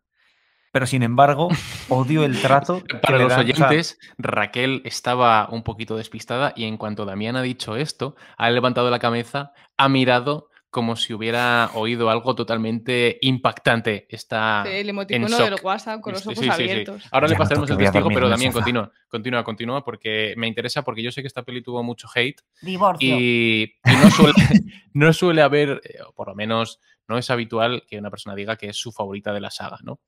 No voy a decir que sea, que- o sea, no voy a decir que la sea mi favorita, sino que en este caso es la, la única que me gusta de las tres. Pero ¿Qué es- qué es una que- cosa que adelante, odio adelante. es el trato que le dan a los personajes en esta película. La, es que no sé cómo se llama, pero la china que aparece al final. Rose, Rose, Rose. ¿Cómo, verdad? Rose. Sí, sí, es que. Rosa María. ¿Quién es esa? Porque le das un protagonismo que luego en la siguiente peli mm, no, ya está. o Sí, pero no es culpa, Pero, no es culpa de- del que la introduce, sino el que, el que luego la desecha, ¿no? Pero Claro, de hecho, pero por eso yo lo hablo como en conjunto. o sea, Claro. que hay un, hay un- o sea, la quitaron de en medio porque Las la gente sociales. consiguió que, que se la odiara tanto por no sé qué motivo que, que la quitaron por eso, Hmm. Sí, o sea, por la gente. La Sí. propia Sí, gente porque- tuvo la influencia de decir que un personaje No desapareciera. debería estar, ¿no? Claro, porque pensaron, oh, no ha dejado sacrificarse a Finn. Y es como, pero vamos a ver, eh, yo que sé, es uno de los tres protagonistas. Me hubiera gustado que Finn se hubiera sacrificado. Pero es cliché, esa escena la hemos visto cientos de veces. Claro, pero dices, joder, te has quitado a uno de la trilogía, o sea, a una de la tríada, mejor dicho. Sí, has quitado a uno sí. de la tríada que luego aquí Finn, es que es igual. El, el- el mal uso que ya tienen con respecto a la primera peli. Finn ya no vuelven a mencionar nada de que había teorías sobre que Finn era un, era un nuevo Jedi, como diría Sí. Javi. L- La China que aparece como, Dios mío, soy súper importante, pero luego la siguiente peli nada. El- la, la primera escena de Luke Skywalker que mm, ves como están, le otorga su sable Sí. láser y coge y lo tira. Yo creo que esa escena, perdona que te corte, es una declaración de intenciones. No estamos apenas al principio de la peli y la peli, en el primer plano que recoge el último de la película anterior, con un gesto de Luke, es una declaración de intenciones de mm, lo que vas a ver en esta peli va a ser eh, totalmente rompedor. Eh, continúa, perdón. Claro, pero más que rompedor, lo podían haber hecho de otra manera. Pero creo que en esta película lo que menos me gusta es a veces el, el tono Disney que tienen los personajes. Creo que esta película podría haber, eh, haber encauzado la película hacia, de- o sea, de alguna manera, pero es que la, los personajes no, nada. O sea, cuando salí de la peli dije, me ha gustado, pero los personajes no me han gustado la manera en que han llevado la historia a cabo. Yo tengo que decir que esta fue mi gran decepción. O sea, si tengo Yo sé, que... yo, sé, yo sé el por qué, o sea, me voy a anticipar, voy a hacer un flash Sí, sí, forward. sí, sí. Eh, imagino que lo dices por algunos momentos. Luego os quiero preguntar si hay momentos que son tan rompedores que os llegan a sacar de la peli, pero quiero que hacer el ejercicio de más allá de este momento me gustó, este no, en el aspecto global, la historia, los personajes, la trama, ¿qué te pareció? En el aspecto global, luego ya nos metemos más a, a aspectos más particulares, pero mm, globalmente yo pasé vergüenza ajena, me decepcionó un montón. Yo venía, bueno, contenta, vamos a decir conforme, ¿vale? Voy a cambiar el adjetivo. Del despertar de la fuerza y me encuentro pues con un humor que no me hace gracia, con Sí. escenas que me dan vergüenza, con personajes que no vienen a cuento, con un desarrollo, o sea, mm, no me gustó. Tampoco me gustó, fíjate, el Mark Hamill que me encuentro, ¿no? Que es un héroe y resulta que ahora es un cobarde que huye, en- me parece aburrida, o sea, lo siento, es Sí, sí. un truñaco. Yo tengo dos momentos. Yo soy Team Raquel en este caso, totalmente. Me parece que, que voy a tener que hacerme yo un poco fuerte con Damián aquí en esta peli a lo- y con a lo este puto también, bestia. según parece. A lo puto bestia. La cuestión es, vamos a ver, a mí hay dos cositas, aparte del trato que decía Damián de los personajes, que me parece nefasto, me parece horrible, No coincido, pero me parece que está fatal, porque, vamos, eh, el hecho de Mark Hamill, vale, sí, llevamos un montón de años sin verlo, ah, bueno, Mark Hamill, eh, a Luke, eh, a mí no me cuentan o no me creo el por qué ahora es así, tan, tan pasota, tan, o sea, a mí, yo creo que no lo cuentan, o por lo menos no lo cuentan bien, o, o a Es mí, irreconocible. No, no, a me- si lo cuentan, pero otra cosa es que no te haya, no haya sido suficiente para A ti. mí no me convence, a mí no me convence para nada, porque me parece demasiado rompedor, como decías tú antes. Para mí hay dos escenas que, que me sacan muchísimo de la película. Lo primero, lo de Canto Bite. Canto Bite, o sea, sí, toda la trama del casino, ¿no? me parece horrible. Bueno, Que vale, claro. tiene aquí la decía- cantina. Claro, aquí decía, Claro, no. Este decía casino este- es la decía cantina este, de esta El peli. tema de la cantina, bueno, pues "Oye, es que está vista la cantina, pues un planeta cantina. Tenemos un planeta Sí, sí. estrella de la muerte, pues ahora un planeta cantina. O sea, todo a lo bestia. Bueno, Canto Bite y lo que se desarrolla en paralelo a, al- a la trama de Canto Bite, que es la persecución ridícula de la Supremacy. A la nave de la Resistencia. Bueno, recuerdo Resistencia- que esta película, o sea, en los últimos Jedi, eh, bebe de, de la estructura del Imperio Contraataca, y en Imperio Contraataca la estructura es la misma. Toda la peli están persiguiendo al halcón milenario, si no me equivoco, Es verdad. y, y luego en paralelo está la trama de formación de Luke, o sea que eh, no es, es mucho más diferente a- Sí, al sí. Imperio Contraataca, pero en cierto modo es lo mismo, ¿no? O sea que si criticamos la trama inicial, o sea, la trama principal de esta peli, que es la persecución de las naves, en cierto modo también estamos haciendo la del Imperio Contraataca, ¿no? Pero fíjate, más que, más que la, la propia trama en sí, yo es cómo la han desarrollado. Porque a mí la persecución, no, no que haya una persecución, Mm, La no justificación de por qué se que la- mantiene. que la haya, sino, claro, o sea, ¿por qué se sigue dando esa persecución? Porque, si os dais cuenta, eh, el hecho de que lo están detectando, que no pueden saltar a hipervelocidad, porque tal, pero, por ejemplo, ¿qué le impide a la Supremacy saltar ellos, ponerse sí. delante, Sí, sí. girar? No, no, claro, ahí el motivo, ahí el motivo delante. sería, mira, eh, John Ford, director de westerns, en, en la peli de la diligencia, que es una película en la que hay una diligencia corriendo y detrás le persiguen indios, y decían, ¿por qué no disparan a los caballos de la diligencia y así la detienen? ¿no? Y dices, es que si no se me acaba la peli. O sea, que aquí la justificación es, ¿por Claro, qué siguen persiguiendo es las muy naves? burda. No, no, claro, es una, es una Es justificación totalmente burda. burda. Sí, sí, sí, sí. Entonces, yo, la sensación que tengo de Ryan Johnson, bueno, que yo creo que, vamos, eh, cualquier entendido de cine, yo no lo soy. Yo soy un tarao que viene aquí a hablar cuatro chorradas de la película. Me gusta sacar titulares. Voy a ser breve, Damián. Javier, yo soy un tarado, lo, voy- No, lo no, voy a ir eh, marcando. No, no, de hecho, tarado no, tarao. O sea, si- Soy sin un la tarao. Igual que estaba antes gimnasia, dijimos, y alguna cosita más, bueno, pues para mí esto es, eh, yo soy un tarao, que no, no, no vengo aquí a hablar de, de cine libro. canónico ni de nada, yo vengo a contar mi opinión. Yo no digo que sea mejor o peor, yo vengo a contar lo que es para mí. Y para mí, Paco Umbral.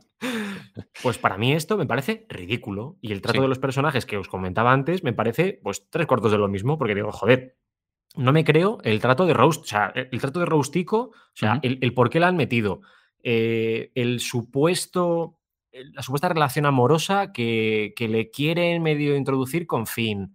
Eh, no sé, es que no me creo nada, no me creo Nos nada de nada. estamos olvidando de Leia como Superman. Sí, bueno, sí, no, eso, claro, eso ya hablaremos es- luego, es porque otro- yo otro sabía tema que- controvertidísimo. que- O, o Poe cagándola en toda la peli. ¿Y No sé, ¿Hay algo co- con lo que te quedes, Javi? O sea, más allá de todo de lo que no Pues, te gusta. pues es que, es que, de, es que de verdad me, bueno. cuesta, me cuesta mucho. Pues hacía un poquito antes la coña de, de Raquel, pues para mí lo mejor fue que se acabó. ¿Ah, sí? Ostras. Sí, sí, sí, sí, de verdad. O sea, es que esta me rompe tantísimo, me, me saca tanto de, mm, de la nobleza que tenía yo eh, pensada en torno a Luke Skywalker. Sí, sí. Lo de la escena de la leche esta de Banta me parece ridículo. El que Sí, coja El, el- el sable. No el que coja el sable y lo rechace. Porque puedes rechazarlo de una manera tira, más ¿no? honorable, más noble. No lo sé. Pero la manera, para mí, no es el qué ha hecho Ryan Johnson, sino el cómo. Es el cómo lo que me saca totalmente de la película.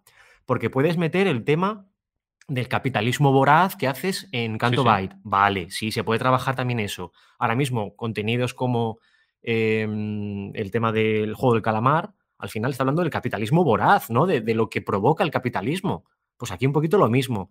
Eh, Casi, casi em, el tema del animalismo, que tenían a, a estos animalillos que eran como Sí, sí. cabras, caballo, grandes, con orejas raras, con, con orejas de Yoda. A nadie le preocupan los niños que estaban A limpiando. nadie le los preocupan los niños.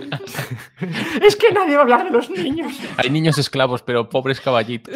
Me- imaginando- Pero el niño se queda ahí, ¿eh? Que Me que estoy imaginando a, a Maud Flanders ahí para acabar. No es el qué, porque como decía Fernando, puede ser eh, muy parecido al que se hizo en el episodio 5, sino el cómo. Muy maltratado, para mí, repito, todo. Y repito otra vez, otro recuerdo, que soy un tarao. Que no es, tarao. que no es palabra de Dios. Sí, aquí O sea que nadie esta somos peli- gurús. Esta peli te requería un mayor eh, esfuerzo, ¿no? Para hacer esa suspensión. Para, para decir, mira, yo llego a un límite, ¿no? Puedo tolerar algunas cositas si la historia me Sí, sí, sí. compensa, pero en Sí, otras totalmente. ocasiones no. Yo creo que voy a poner, bueno, como somos impares, pongo el, el voto de calidad, es el mío. Así que mi voto de calidad, a mí individualmente sí me gusta la peli. Porque es que rompe, rompe mucho. Entonces es un poco yo creo que lo que esperaba de la de antes, que vino a ser una repetición y aquí rompe mucho. Y yo eh, principalmente lo que más... me- Sí que es verdad que no me gusta la persecución porque parece como una pausa mal puesta. Es que me, me- me interesa poner pausa esta trama para poder desarrollar las demás. Pero, por ejemplo, me gusta muchísimo todo el, el- la parte final con el... Bueno, es que no sé ni cómo se llamaba ese señor deformado. Snoke, Ese, Snoke. sí, ese, ese señor random que aparece por ahí, porque es que es verdad. Y, y la parte Ese esa del. Sí, pero la parte esa de esa traición sí que me, sí que me gusta y cómo se dibuja. Javier, eh, ¿Qué para, para los oyentes está Javier levantando la mano, como en el, El cole. dedo, el dedito. El dedito no amputado. Que para mí es, pe- perdona, que es que claro, me decía Fer que qué salva de la peli. A mí la escena Mm. eh, también cómo habla Snow, como tal, que va contando un poquito y el rival de no sé quién da la vuelta a la espada, tal. A mí y no miente, en realidad. No, estaba, me estaba, no, no, me estaba molando muchísimo. Es que es y muy la guay batalla ese después, giro. Y la batalla después, el, el pequeño plot twist, que es esto, Mm. pequeño o grande, según lo veas, em, que le dan la vuelta un poquito a, a la situación de, de Kylo. Se empiezan a partir el lomo con los caballeros estos rojos, que no, la guardia real esta que se había Mira, sacado te cojo, manga te de- cojo el guante y, y comento, mira, eh, este grupo po- es lo que podría haber sido los Caballeros de Ren, ¿no? En cierto modo, una especie de pelea en la que realmente... eh, Y el rojo el, el tan brillante, con el escenario Sí. rojo detrás que se, Estéticamente- que se quema y se ve el estéticamente fondo, pues guapísimo. pero aparte de la estética, digo, joder, es que todo me mola. O sea, parece que es verdad que antes decíais que estaba Kylo Ren entre la luz y la oscuridad, que era un, un personaje muy gris, no era tan blanco como Darth Vader, su abuelo, o no era tan eh, blanco como podría ser Luke o tal. Dices, vale, es un personaje que tiene claro oscuro, es un personaje muy gris, va dando tumbos entre la luz y la oscuridad, vale, me parece muy guay. Pues bueno, en este caso se ha ido un poquito más a la luz, pero luego parece que no, que parece que lo que quería era eh, matar a, a su jefe, por así decirlo, para erigirse él como Sí, el nuevo con ella. emperador. Sí, Claro, claro, pero con, ella, con ella. como El- con buenas intenciones. O sea, a mí la, la impresión es que él quiere... Un antihéroe. Sí, pero es un romper con lo antiguo, crear Sí. un imperio nuevo, pero con como que parece con mejores intenciones. No es como Claro, dominar Pero con... luego pienso, pero luego pienso en que eso es un metalenguaje que está hablando eh, Kylo a Rey o nos está hablando Ryan Johnson a nosotros. Sí, sí, claro. Que luego me pasa muchísimo más en la 9, pero bueno, ya llegaremos. Sí, sí.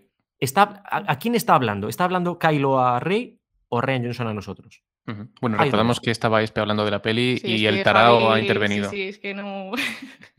Pero que yo en realidad es eso, que esa, esa trama me gusta mucho y además eh, las conexiones que tienen ellos que están hablando y cómo se van conociendo. Entonces, pues es un desarrollo de los dos personajes, tanto de Rey, que no tiene un lugar, eh, está buscándose a sí misma y entender si es alguien o no es alguien que al final no, no depende de, de tus padres y tal.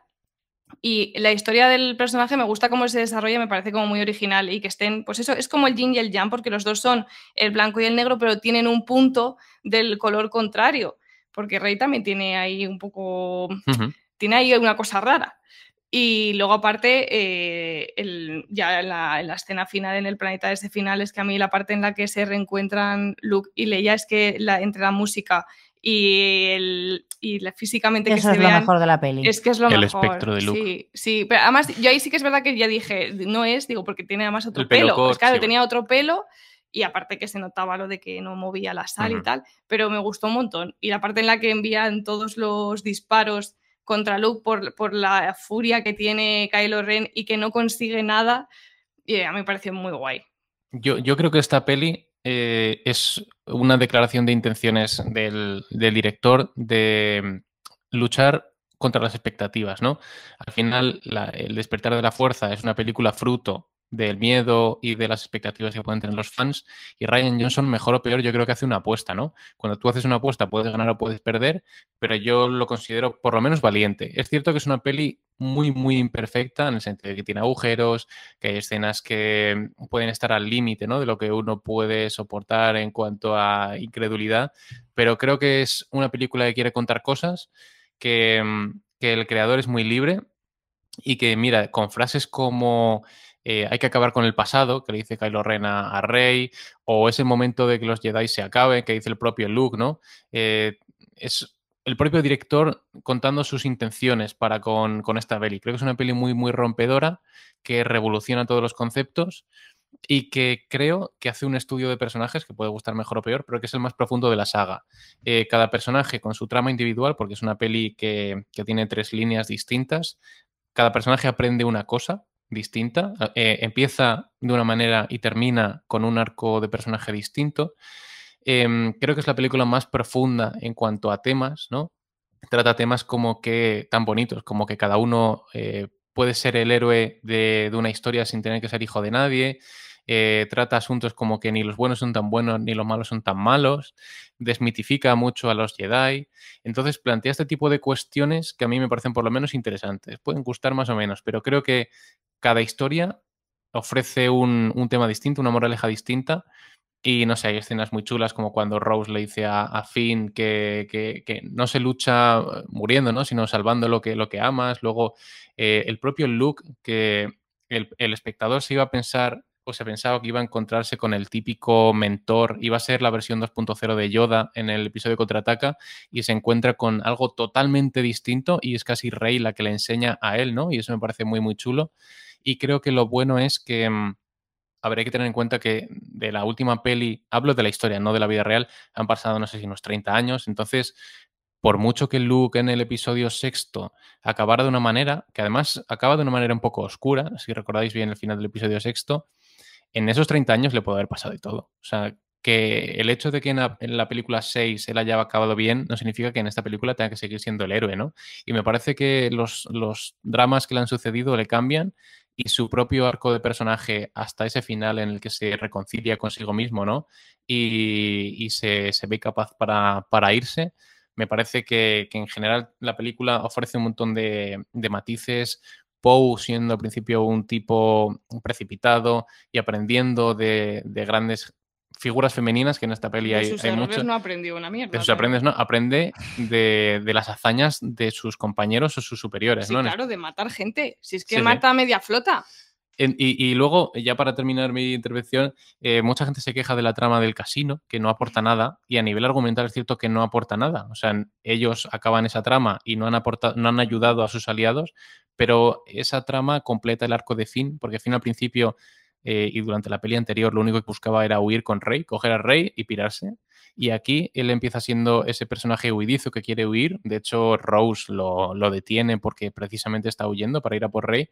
Y luego al final él acaba decidiendo participar activamente en la resistencia. De hecho, Fasma le dice que es, eh, es un rebelde y él dice escoria rebelde, ¿no? O sea que él, él mismo verbaliza lo que durante la peli ha aprendido y ha dicho, mira, yo voy a ser rebelde porque es lo que quiero ser. Y ya para terminar... Incluso de llegar a sacrificarse. Sí, sí, claro. Y al final se sacrifica por la causa. Y ya para terminar mi intervención, a ver si os, os, sugiere algunos comentarios. No prometiste ser breve, ¿no? No prometí ser breve y además tengo notas. Y, y, creo que esta peli tiene escenas muy, muy potentes y para mí la escena más bonita y la que simboliza lo que para mí es Star Wars es el momento en el que el niño al final, o sea, es una escena en la que no hay diálogo y solamente con imágenes vemos lo que es Star Wars. Entonces él coge la escoba con la fuerza, mira en el cielo la nave de la resistencia, eh, tiene el anillo que le da Rose y coge la escoba y deja de ser un instrumento de limpieza que representa el esclavismo para ser un arma y rebelarse contra el sistema. ¿no? Me parece que esa escena eh, refleja lo que es la peli y más allá de todos los momentos que a vosotros os puedan no gustar, creo que merece la pena todo el viaje por eso.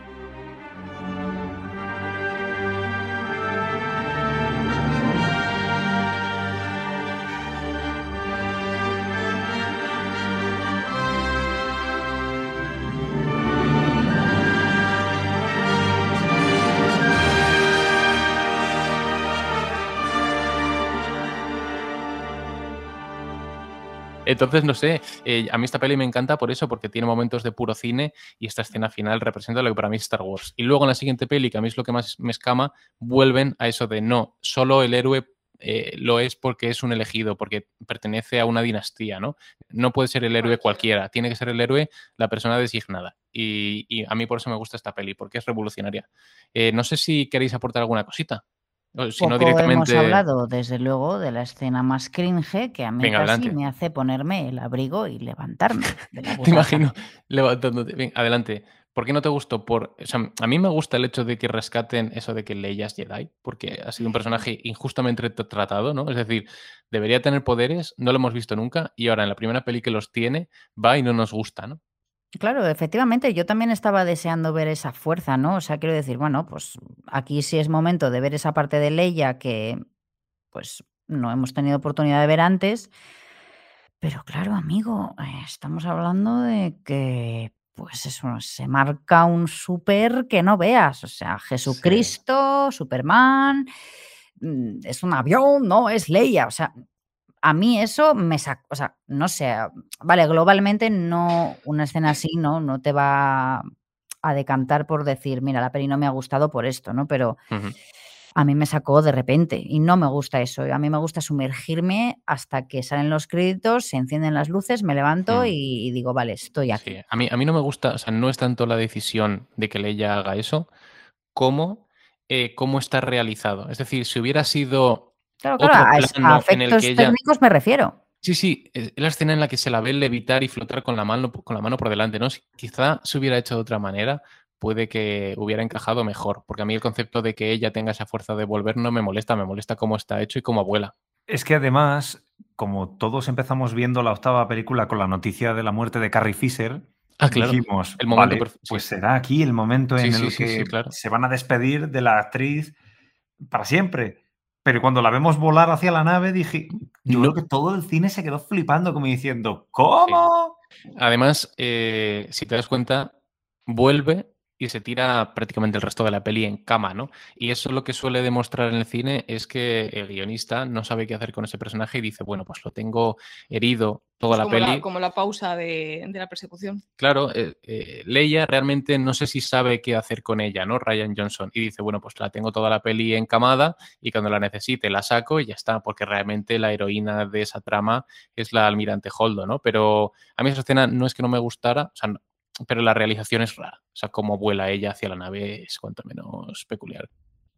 Yo he de reconocer que otra escena que a mí me pareció visualmente muy bonita fue cuando, eh, iba a decir Obi-Wan, cuando Luke está sentado y ve cómo arde el árbol donde Claro. tienen todos los manuales de Sí, sí. cómo era el código Jedi y la historia, y aparece el fantasma de Yoda Y se sientan y hablan un poco de lo que decías tú de, de cómo los traumas y las decisiones que toma o que casi llega a tomar le marcan en su personalidad y le llevan hasta ese punto. Escenas favoritas, chicos, ya para terminar esta peli. La del trono. Coincidimos Sí, yo creo que coincidimos todos, que es una ¿Sí? pasada, sí. Y la del campo de sal. Que ahí lo Ah, que comentaba Espe, eh, yo no me di cuenta en la primera, en la primera, en el primer visionado, pero cuando aparece Luke, ¿no? Y va dándote pistas la peli de por qué deberías Mm. extrañarte con su figura, ¿no? Primero el pelo, Pero hay, hay un plano en el que se ve cómo Kylo Ren cuando se coloca Arrastra. mueve la sal. O sea, es que, es que te lo está diciendo. Sí, Te un- está diciendo, mira cómo mueve la sal con el pie. Y mira cómo ahora este no mueve nada con el pie. O sea, no está ahí. Es que a mí me pareció como una pista como muy con luces de neón. Es que esta peli, o sea, yo no quiero incidir demasiado y dar demasiadas vueltas, pero a mí lo que me gusta de esta peli es que tiene muchas lecturas. Eh, cuando la he vuelto a ver, en las primeras escenas le dice Luke a Rey, eh, cuando ella va a buscarle, ¿no? Porque es la esperanza de la resistencia. Dice, ¿qué te crees? ¿Que voy a plantarme yo solo delante de la primera orden para enfrentarme a todos ellos y vencerlos? Y al final de la peli, él aparece, pero él ya te ha anticipado como personaje que él no lo va a hacer, ¿no? Entonces a mí por eso esta peli me parece que tiene muchas lecturas y es más profunda de lo que parece. Coño, no lo hace porque ya no tiene nadie con la que ir. no, no, claro. Pero es, son las expectativas, ¿no? De que al final el espectador lo que está buscando es que haya al final un momento mega épico en el que el héroe se enfrenta a todo un ejército, ¿no? Y la peli no va de eso. Pero ahí sí podría que hay, un momento raro. Ah, bueno, no, porque desaparecía. Cuando el colgante que le da Luke a. Leia, ese luego desaparece, ¿no? Cuando lo coge coge, Kylo Ren. cuando lo coge Kylo Ren. ¿no? Sí, Mm. desaparecía, vale, sí, sí. Oye, Fernando, ¿crees que eh, aquí Luke Skywalker anticipó el COVID por el trabajo a distancia? el, el Teams. Además que tiene una conexión muy fuerte porque no sé qué distancia planetaria habrá, ¿no? Pero, pero bueno, yo, yo creo que podemos dar por terminada esta peli. No sé si estáis de acuerdo. ¿Algún último apunte? Cierro, ¿eh? Voy a cerrar. Que cierro, ¿eh? ¡Cierra, cierro? chapa! Pues cerramos eh, los últimos Jedi. menos mal, qué alegría. Qué Ah, no, espera, que ahora empezamos con las nueve. hostia. Ah, no, que viene el ascenso de Skywalker. Ah, vale, vale. Vale, antecedentes. Esta Bueno, peli, cuando acabéis me avisáis, ¿vale? Que yo me voy a... esta peli está es, eh, dirigida por JJ Abrams y coescribe JJ con Chris Terrio, que a Javi a priori debería gustarle porque Chris Terrio es uno de los autores, es un autor de Argo, Batman contra Superman y Liga de la Justicia. Yo cuando vi esto dije, madre mía, Javi opinaría al contrario que yo entiendo cuando se enteró de que este era el guionista, pero esto es el equipo creativo eh, desde la dirección y el guion del ascenso de Skywalker, cuando inicialmente el director y guionista iba a ser Colin Trevorrow, que lo cogieron porque hizo Jurassic World. Y por lo que fuera, la historia que hizo este hombre pues no debió gustar.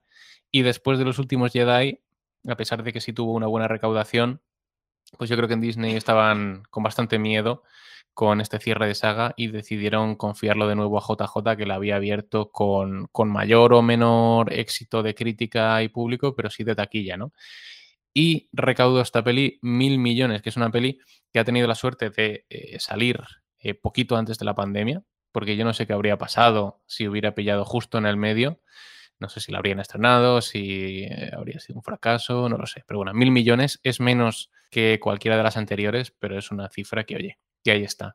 Yo en esta peli lo que noto de nuevo es muchísimo miedo. Después de la primera, que fue totalmente conservadora, la segunda fue muy revolucionaria y, y, hicieron demasiado caso de las redes sociales y esta peli de nuevo obedece a ese miedo, ¿no? Y prácticamente lo que hace esta película es hacer una enmienda a todas y cada una de las cosas que sembró Ryan Johnson en la anterior, ¿no? Es decir, que cualquiera puede ser Jedi, no, aquí Rey es descendiente de Jedi.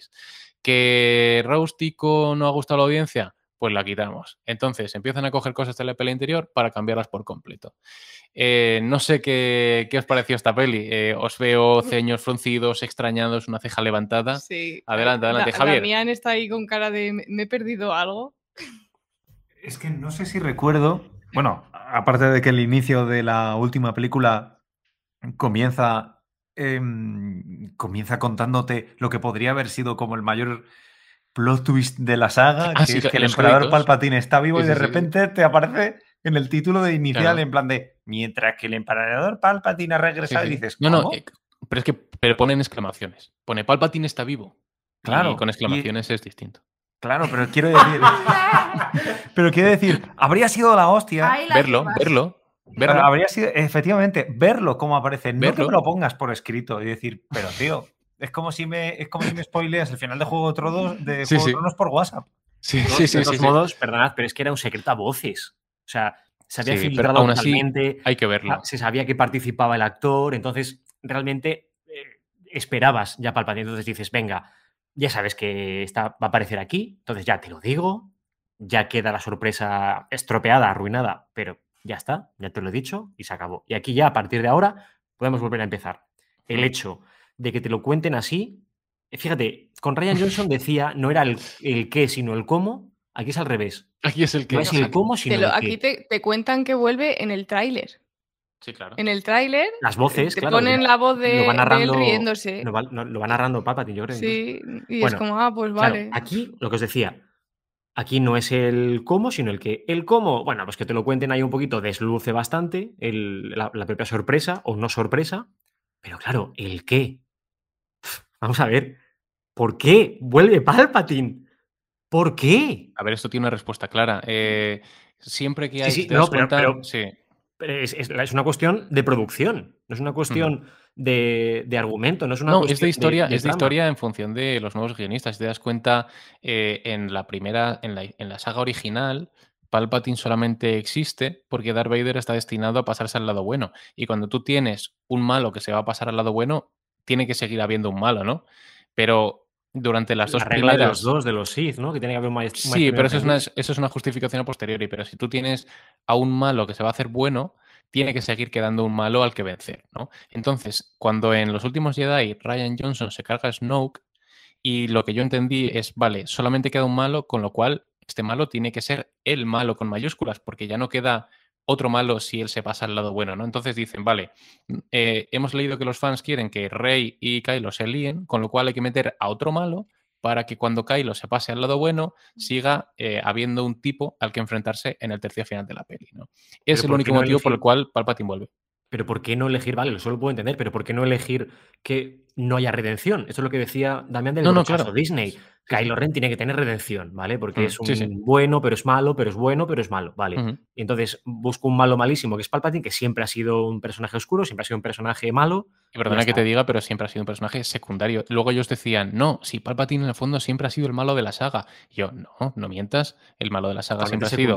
Darth Vader. Palpatine luego en las precuelas sí que movía los hilos, Pero, pero era un personaje, yo creo que pero Darth nadie... Vader porque era muchísimo más carismático. Sí, claro, Yo creo pero no creo que nadie que diga- detrás. Palpatine es mi personaje favorito de la saga. Es que creo que nadie puede decir eso, ¿no? Entonces, no, por favor. ahora lo meten porque primero necesitan un malo y segundo, eh, aprovechamos el, eh, el tirón de la nostalgia y metemos a uno que ya existía. Pero, Claro, pero- o la idea era que Snoke siguiera siendo el malo o que, o que Kylo Ren fuera el malo definitivo. Entonces, yo aquí sí que es verdad que el hecho de haber elegido a Palpatine como el malo definitivo, creo que atiende a razones de que en la octava el director fuera eh, Johnson y rompiera con todo lo establecido en el episodio 7. Ujú. Porque aquí es verdad que te has cargado al malo malísimo, que se supone que iba a ser Snoke de las tres eh, entregas, y al haberte cargado a esto, pues lo primero que eh, JJ Abrams eh, parece que le está dando zascas en la boca constantemente. Sí, y a mí sí. eso, esa, esa guerrilla que tienen, sí. que tienen en, la, en la película, fíjate que la 8 no me gustó nada, pero es que esta me parece lamentable, de verdad. O sea, el hecho de, de que sea una, una riña de patio de escuela, que de eso algo entiendo, que sea todo niñerías, que sea todo eh, Ryan Johnson, tú pusiste esto, pues te lo quito. Sí, El momento sí, que lo sí. verbaliza que dice Luke, eh, un sable láser nunca hay que tratarlo, porque si no me equivoco, Claro, Rey lo tira, pues, ¿no? pues vuelve a ser otra vez metalenguaje. No está hablando de, de esto con, con, eh, los personajes, sino que nos habla a nosotros. Realmente. O sea, es que es otra vez. Y a mí eso yo creo que nos trata un poquito por tontos. Dice, ah, vale, que. Bueno, o, o por, o por demasiado fans de la saga, ¿no? Ah, claro, que dijisteis que, que queríais esto. Pues, pues yo os lo vuelvo a dar. Este os lo quitó, este era muy malo, este os lo vuelvo a dar. Este era un facha, cabrón. Bueno, pues aquí yo creo que el, el- el problema que ha tenido JJ Abrams fuera de coñas. O sea, yo soy un tarao, pero de vez en cuando digo alguna cosita interesante. La cosa es que yo tengo entendido que en Lost, en la serie de Perdidos, eh, querían ser tan innovadores, quisieron romper tanto con lo establecido, que lo que hacían era leer los foros, porque por entonces las redes sociales tampoco estaban tan en auge. Los foros. Los Foro, foros. Foro, coche. Foro, los, coches. los chats de Terra. Eh, lo que hacían era leer esto, los guionistas de, que estaban subcontratados por JJ y Bad Robot, y lo que hacían era, ah, bueno, que es que las teorías van por este, este y este camino. Pues vamos a ir por otro. Pero claro, es que hay veces, yo, Fer, esto creo, ahora lo hablé contigo, el hecho de que te sorprenda, y además lo hablamos en Dune, yo creo el otro día Damián tú y yo, el hecho de que te sorprendan no siempre es bueno. Y el, No. hecho, eh, y el hecho de que te esperes lo que va a suceder no siempre es malo. Y aquí han querido romper tanto dos veces en, en cinco horas de metraje escasas que, joder, o sea, sembré una cosa en el 7.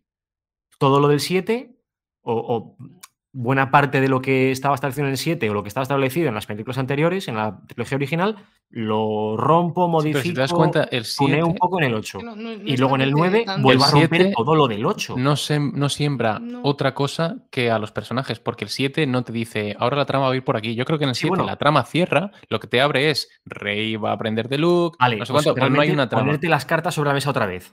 Estos son los personajes, estos son los, los, eh, sí, los personajes que van a participar de esta nueva entrega y ya está, una presentación. Vale, sí, de acuerdo, me parece bien. Pero es que luego, ya te digo, el, el- el 9 rompe tantísimo con el 8 que a mí, quizá, si hubieran continuado un poquito con lo que estableció Ryan Johnson, no me hubiera molestado tanto ni el 8 ni el 9. Pero como rompieron tantísimo, a mí me Ah, afea, claro, la- sí. me, a- me afea la experiencia de una y de anterior, tiene todo el sentido. me, Sí, porque- estropea, me estropea sí. más las dos. sí, porque porque no en el veo una momento... unidad. Mm. No veo nada que tenga un enlace en común. Pues sí, vale, el mismo universo, mismos personajes, pero ya está.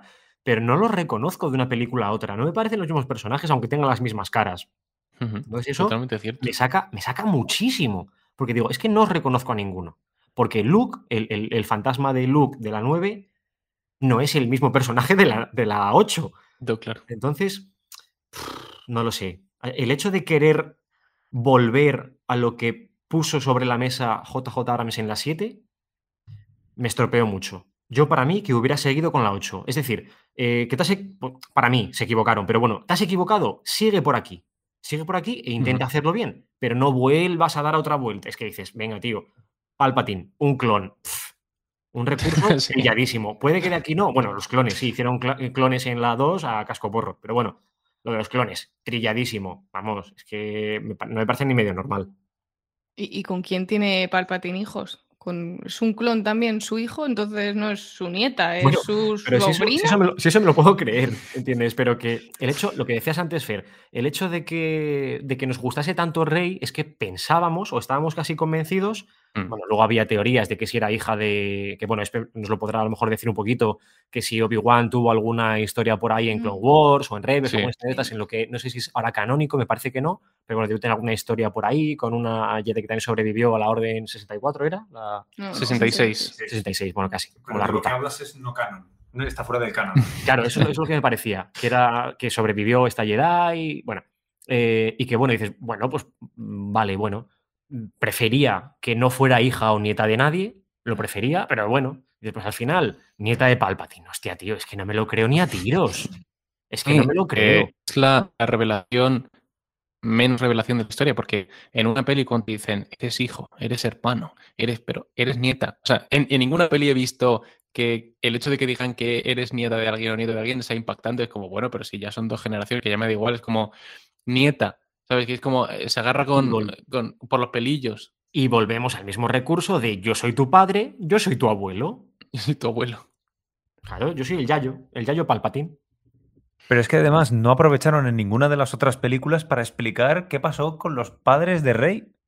Bueno, en la octava te dice realmente, Sí. ¿te lo tienes que creer o no? Porque Kylo Ren le dice a ella Están caput. Que, que estaban muertos, que eran unos don nadie, que eran unos borrachos o unos, no sé, algo dice Y lo así. prefería, que, y lo que la prefería. vendieron. Sí, Claro, pero te lo porque vende y piensas que a lo mejor son mentiras que está diciendo el malo Sí. para engañar Sí. a la buena. Mm. Pero en ningún momento hay un recurso visual que te asegure lo que, estás, lo que está diciendo. Ella cuando Entonces, se mete en la cueva, si recordamos, espera ver eh, a sus padres y lo que se encuentra es a ella misma, ¿no? Porque realmente su pasado no importa. Pero eh, ya eh, recogiendo un poquito lo que ha dicho Javi de Palpatine y de que las cosas pasan un poquito porque tienen que pasar, esta peli es la peli de todo pasa porque mola, ¿no? Al final es como em, si hay un- una escena, Rey salta y, y salta un caza, luego aparecen 100.000 naves emulando la escena de Vengadores en Game porque mola ver un montón de naves unidas. Luego, que si nos mola ver destructores imperiales, pues ahí tienes un millón de destructores imperiales en el cielo, ¿no? Es decir, vamos a elevar el molómetro al 1000 y, y el espectador se supone que tiene que sentirse impactado por lo que pasa, ¿no? Por ejemplo, parece que muere Chewie, todos sabemos que no muere, y a nadie le importa. Eh, C3PO se despide de sus amigos, pero a los 10 minutos todos sabemos que le van a, recuperar la memoria, ¿no? Y cuando en una peli sientes que nada de lo que pasa importa, que no tiene calado, eh, ya todo te da igual, ¿no? Porque sientes que no hay peso dramático, que pase lo que pase, todo va a acabar bien. Es Disney. Es todo Disney y todo lo que te pueda dar pena se va a arreglar. Es como, no te preocupes. que ¿Cómo falta va a acabar bien, no te Falta que el malo preocupes. caiga por un terraplén, ¿no? Y, y Eh, porque, y porque y Han Solo que estaba muerto y vuelve a aparecer. O sea, es que hasta eso te lo arreglan. Sí, sí, no, a mí por eso esta peli no me gusta, eh, porque todo, me parece que las otras tenían historia, pueden gustar más o menos, pero esta no tiene historia, es un, un cúmulo de escenas en las que todo pasa porque sí, eh, la historia es un caos, de nuevo, como dirige JJ, se pasa en la peli corriendo de un lado a otro, de un planeta a otro, sin explicarte por qué, y, y es demasiado trepidante. Yo recuerdo en el cine que estaba siendo impactado por lo que aparecía en pantalla, pero no por la historia, sino por el cúmulo de escenas que había. Era como, por favor, parar un momento el ritmo porque es que mi cabeza no puede asimilar tanta información o tantas imágenes por segundo, ¿no? Me parece que era demasiado y querían bombardearnos, pero todo es fruto al final del miedo y de que tenían que cerrar la trilogía de alguna manera, que si no era con historia, fuera con, con impacto, ¿no? No sé qué os parece a nivel argumental, sobre todo esta peli, ¿no? Que es No, la ar- que... Argumento ninguno, vamos. La historia se cae sola. Yo sí, estoy de acuerdo con Espe. O sea, desde luego, eh, un buen final, ¿no? De esta, de esta saga no es. O sea, yo creo que en eso estamos, la mayoría de la audiencia al menos, de acuerdo, que terminar no termina bien. A mí, sinceramente, mm, lo que me ha salvado o lo que me ha dado un sabor más dulce que agridulce acerca de este universo ha sido de Mandalorian. Me ha salvado Oye, la vida. espérate, verdad. espérate que falta Soca. Que te tienes que leer el libro. Ay, cállate, que ahí lo tengo. La pesadita de- del universo expandido. Sí. Bueno, eh, que sí, que argumentalmente no hay por dónde cogerlo. Eh, eh, lo que decía antes Espe, ¿no? Que me ha gustado lo que ha comentado de que, joder, el universo, ¿no? Precisamente, que estamos hablando de una expansión que no llega a nuestro, a nuestro conocimiento. En serio, tiene que ser Rey la elegida porque es nieta. O sea, esas coincidencias, esas cosas que dices, es que está con calzador, no me mola un pescado. Y mira que yo estaba enamorada de este personaje pero esas uniones, esas conexiones que te estás sacando de, de- de- de no sé dónde, porque es que a pesar de ser ciencia ficción o fantástico, es que es demasiado. Es que esto ya es demasiado. Yo lo que creo es que eh, en el episodio 8 el arco de Rey de sus dudas de origen queda resuelto. O sea, ella al final eh, de- cierra ese episodio, ¿no? Yo creo que ya no debería volver a dudar sobre su pasado. Y en el 9 lo retoman. Y en el episodio 8, eh, la resistencia, recordamos que quedan 10, puede ser, quedan 10 personas de la resistencia y Kylo Ren tiene todo un ejército para él. Y en el episodio 9 él quiere buscar al emperador Palpatine porque necesita sus naves para lo que sea. Es decir, si la resistencia son 10 personas, ¿por qué necesitas más ejército, más naves? ¿Cuál es el propósito de esta historia? ¿no? Y creo que de ahí es de donde viene el, el que no nos importe nada de lo que pasa, porque ya partiendo de que No, la situación de origen no nada tiene sentido, y partiendo de eso, más allá de la historia, yo sí que creo que a nivel estético es una pasada. O sea, mm, obviamente no esperaba menos tampoco de la última peli de Star Wars, ¿no? Tenemos escenas de naves, escenas de láser, eh, tenemos escenas eh, de peleas espaciales, tenemos persecuciones, digamos que también en ese sentido tenemos todo lo que, lo que tiene la saga, ¿no? Pero no recuerdo nada que me guste especialmente, no recuerdo una escena en el Salón del Trono. Quiero decir que no hay ninguna escena que permanezca en mi memoria como si lo pudo haber en las dos pelis anteriores.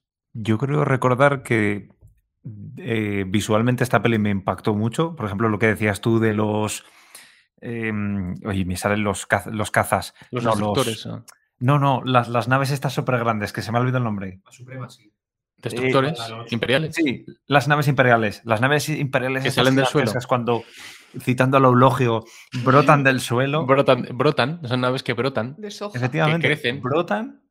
Además que para hacer volar, brotan, brotan como los Brotan. nanos. Entonces llega un momento en que dices, vale, o sea, luego no le buscas, ya llega un momento en que no buscas encontrarle la lógica. Claro, porque esa joder, gente lleva años enterrada bajo tierra, claro. Ya, pero no solamente por eso dices. No, no, "Joder, digo la gente. Mucha gente, gente enterrada, sí. Enterrada. Gente enterrada que tendrá Sí, que sí, trabajar durante años. ahí en la nave. Sí, sí.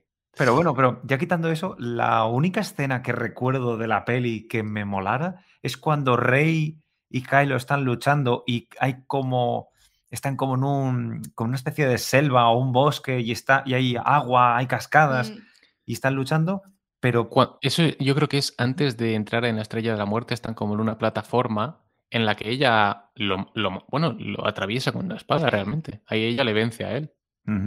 Pues si te soy sincero, tendría que volver a verme la peli, porque sí que de las 7 y de las 8 me acuerdo de cosas, pero la 9 me gusta, o sea, no me gusta tanto, o sea, no me gusta nada, y es como que mi memoria me ha dicho, mira, haz, haz paso a otras cosas y olvídate de esto. Y os juro que si intento acordarme de la peli, hay cosas mí que no me acuerdo de Me nada. pasa, me pasa y es por lo que te comentaba del aluvión de escenas que vemos constantemente. Yo sí que tengo una escena que sí que me gusta. Adelante. Porque como, o sea, sí que me gusta toda la religión Jedi y todo ese rollo. A mí me gusta mucho cuando salen las voces de todos los maestros diciendo eso, es que forman la fuerza y que están con ella.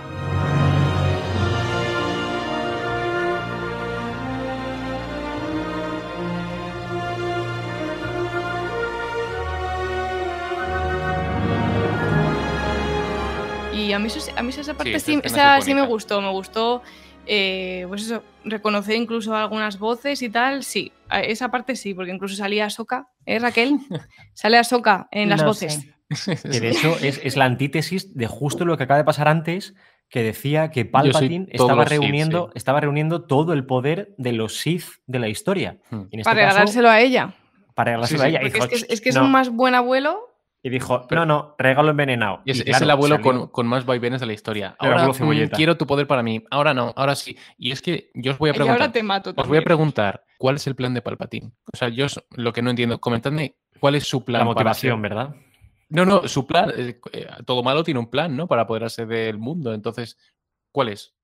Pues imagino que quitarse la herencia y pagar menos impuestos. Sí, totalmente. Algo así, ¿no? La herencia- Es que la está, herencia- está el ISD, pues vamos.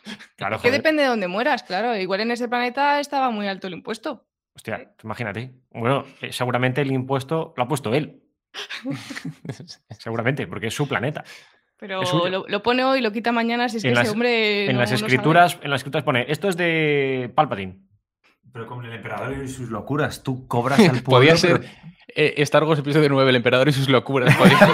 Muchísimo como subtítulo para esta peli. Muy bien. A ver, si preguntas por la motivación que tiene Palpatine, es que te vuelvo a repetir que no me acuerdo. Es que no tiene sentido en la película mm, y lo único que estás deseando es que acabe la peli. Pero justo antes de que acabe, la peli pasa algo curioso y es que los dos protagonistas, Cuyo- por cuyo sipeo yo os juro que yo no, yo no, no lo olía. Dije, no, no, a ver, son familia o algo así, pero cuando dicen, no, que eres la nieta de Palpatine, yo creo que dijeron, ah, que ya no somos familia, ¿eh? Es es como sadomasoquista, porque son dos personajes que solo se han visto para pegarse, ¿no? Al final es como eh, han conectado mentalmente en la película anterior, pero el resto de veces que se han visto, él la ha torturado a ella, ella le ha disparado a él, se han peleado, le ha rajado la cara, ella Los le ha pelean atravesado se el pecho. desean. Sí, sí, pero y los que se matan, ahí hay un rollo truculento, ¿eh?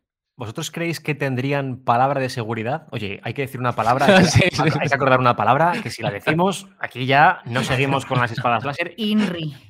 Sí, sí, sí. La palabra es Jar Jar.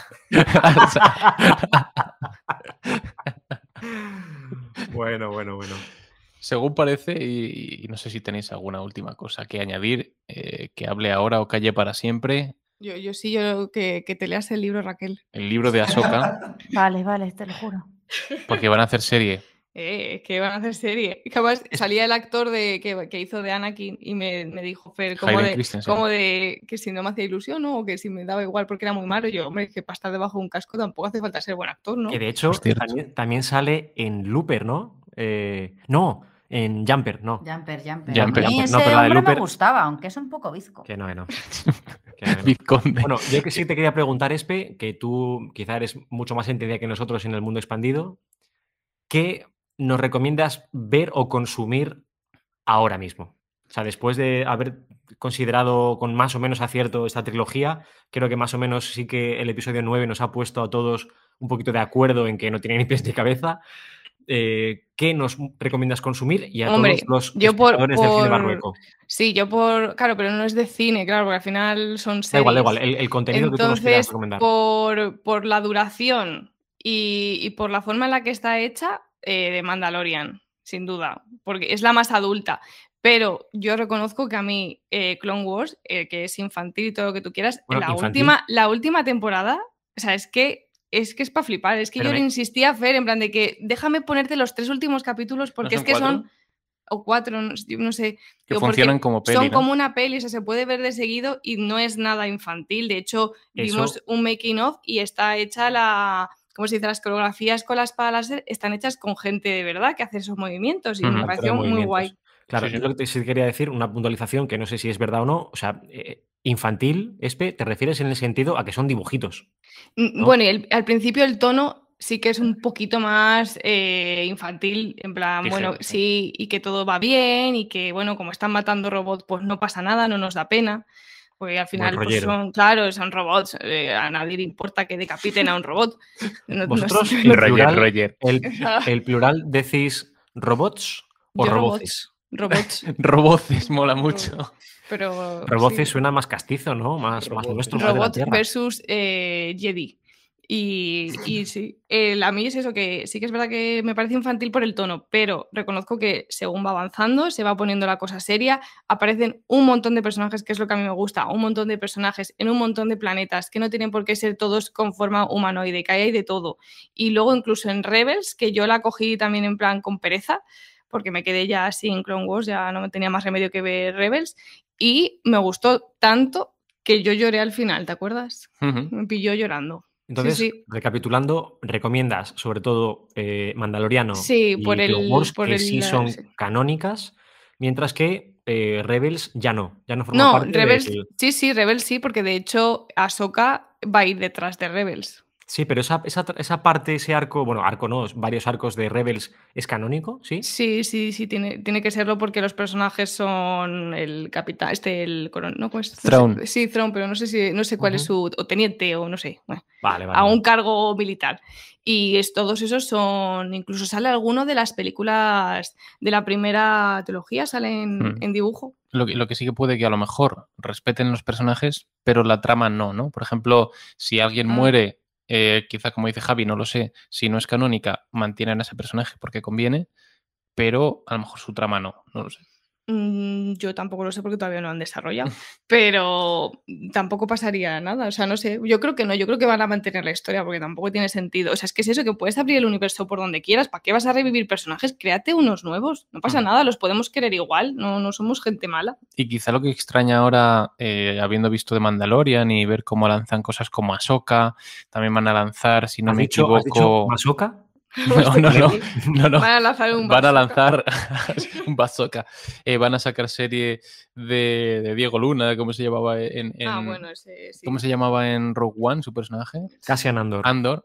Eh, quiero decir, por ejemplo, me extraña que en la trilogía que acabamos de analizar no hubieran metido personajes como Ahsoka, alguien de Mm. las precuelas que hubiera merecido la pena, ¿sabes? No sé, que al final recapitulando dices, han bebido demasiado del universo antiguo y ahora que parece que están alimentándose con cosas a las que le están dando más valor de lo que ellos creían, ¿no? Sí, no, desde luego que, que yo lo pienso si apareciera en las películas más nuevas es que les untaría el morro a todos porque es que es la caña.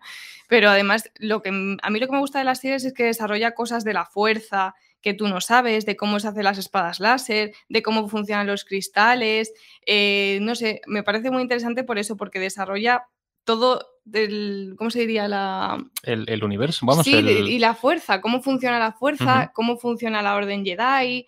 No sé, me parece. Mira, por ejemplo, explicaban cómo consigue Yoda eh, aparecer como un holograma espiritual. Él no sabía hacerlo y de hecho. fuerza, sí. Claro, eso, lo del fantasma, eso lo tiene que aprender y tiene que superar una serie de pruebas hasta que aprende. Y entonces es una cosa que te la explican, o sea, me parece muy guay y cómo hay otros mundos y hay un mundo en el que, no sé, o sea, de verdad, eh, y esa parte además creo que sí que era, la última parte era de Rebels. Entonces, de vez en cuando te sueltan así cosas más de adulto y que te van aumentando tus conocimientos y me parece muy guay. Yo, ahora que comentas lo de los cristales, en el episodio 8, el sable de, de Rey, que es el sable de Anakin, se rompe.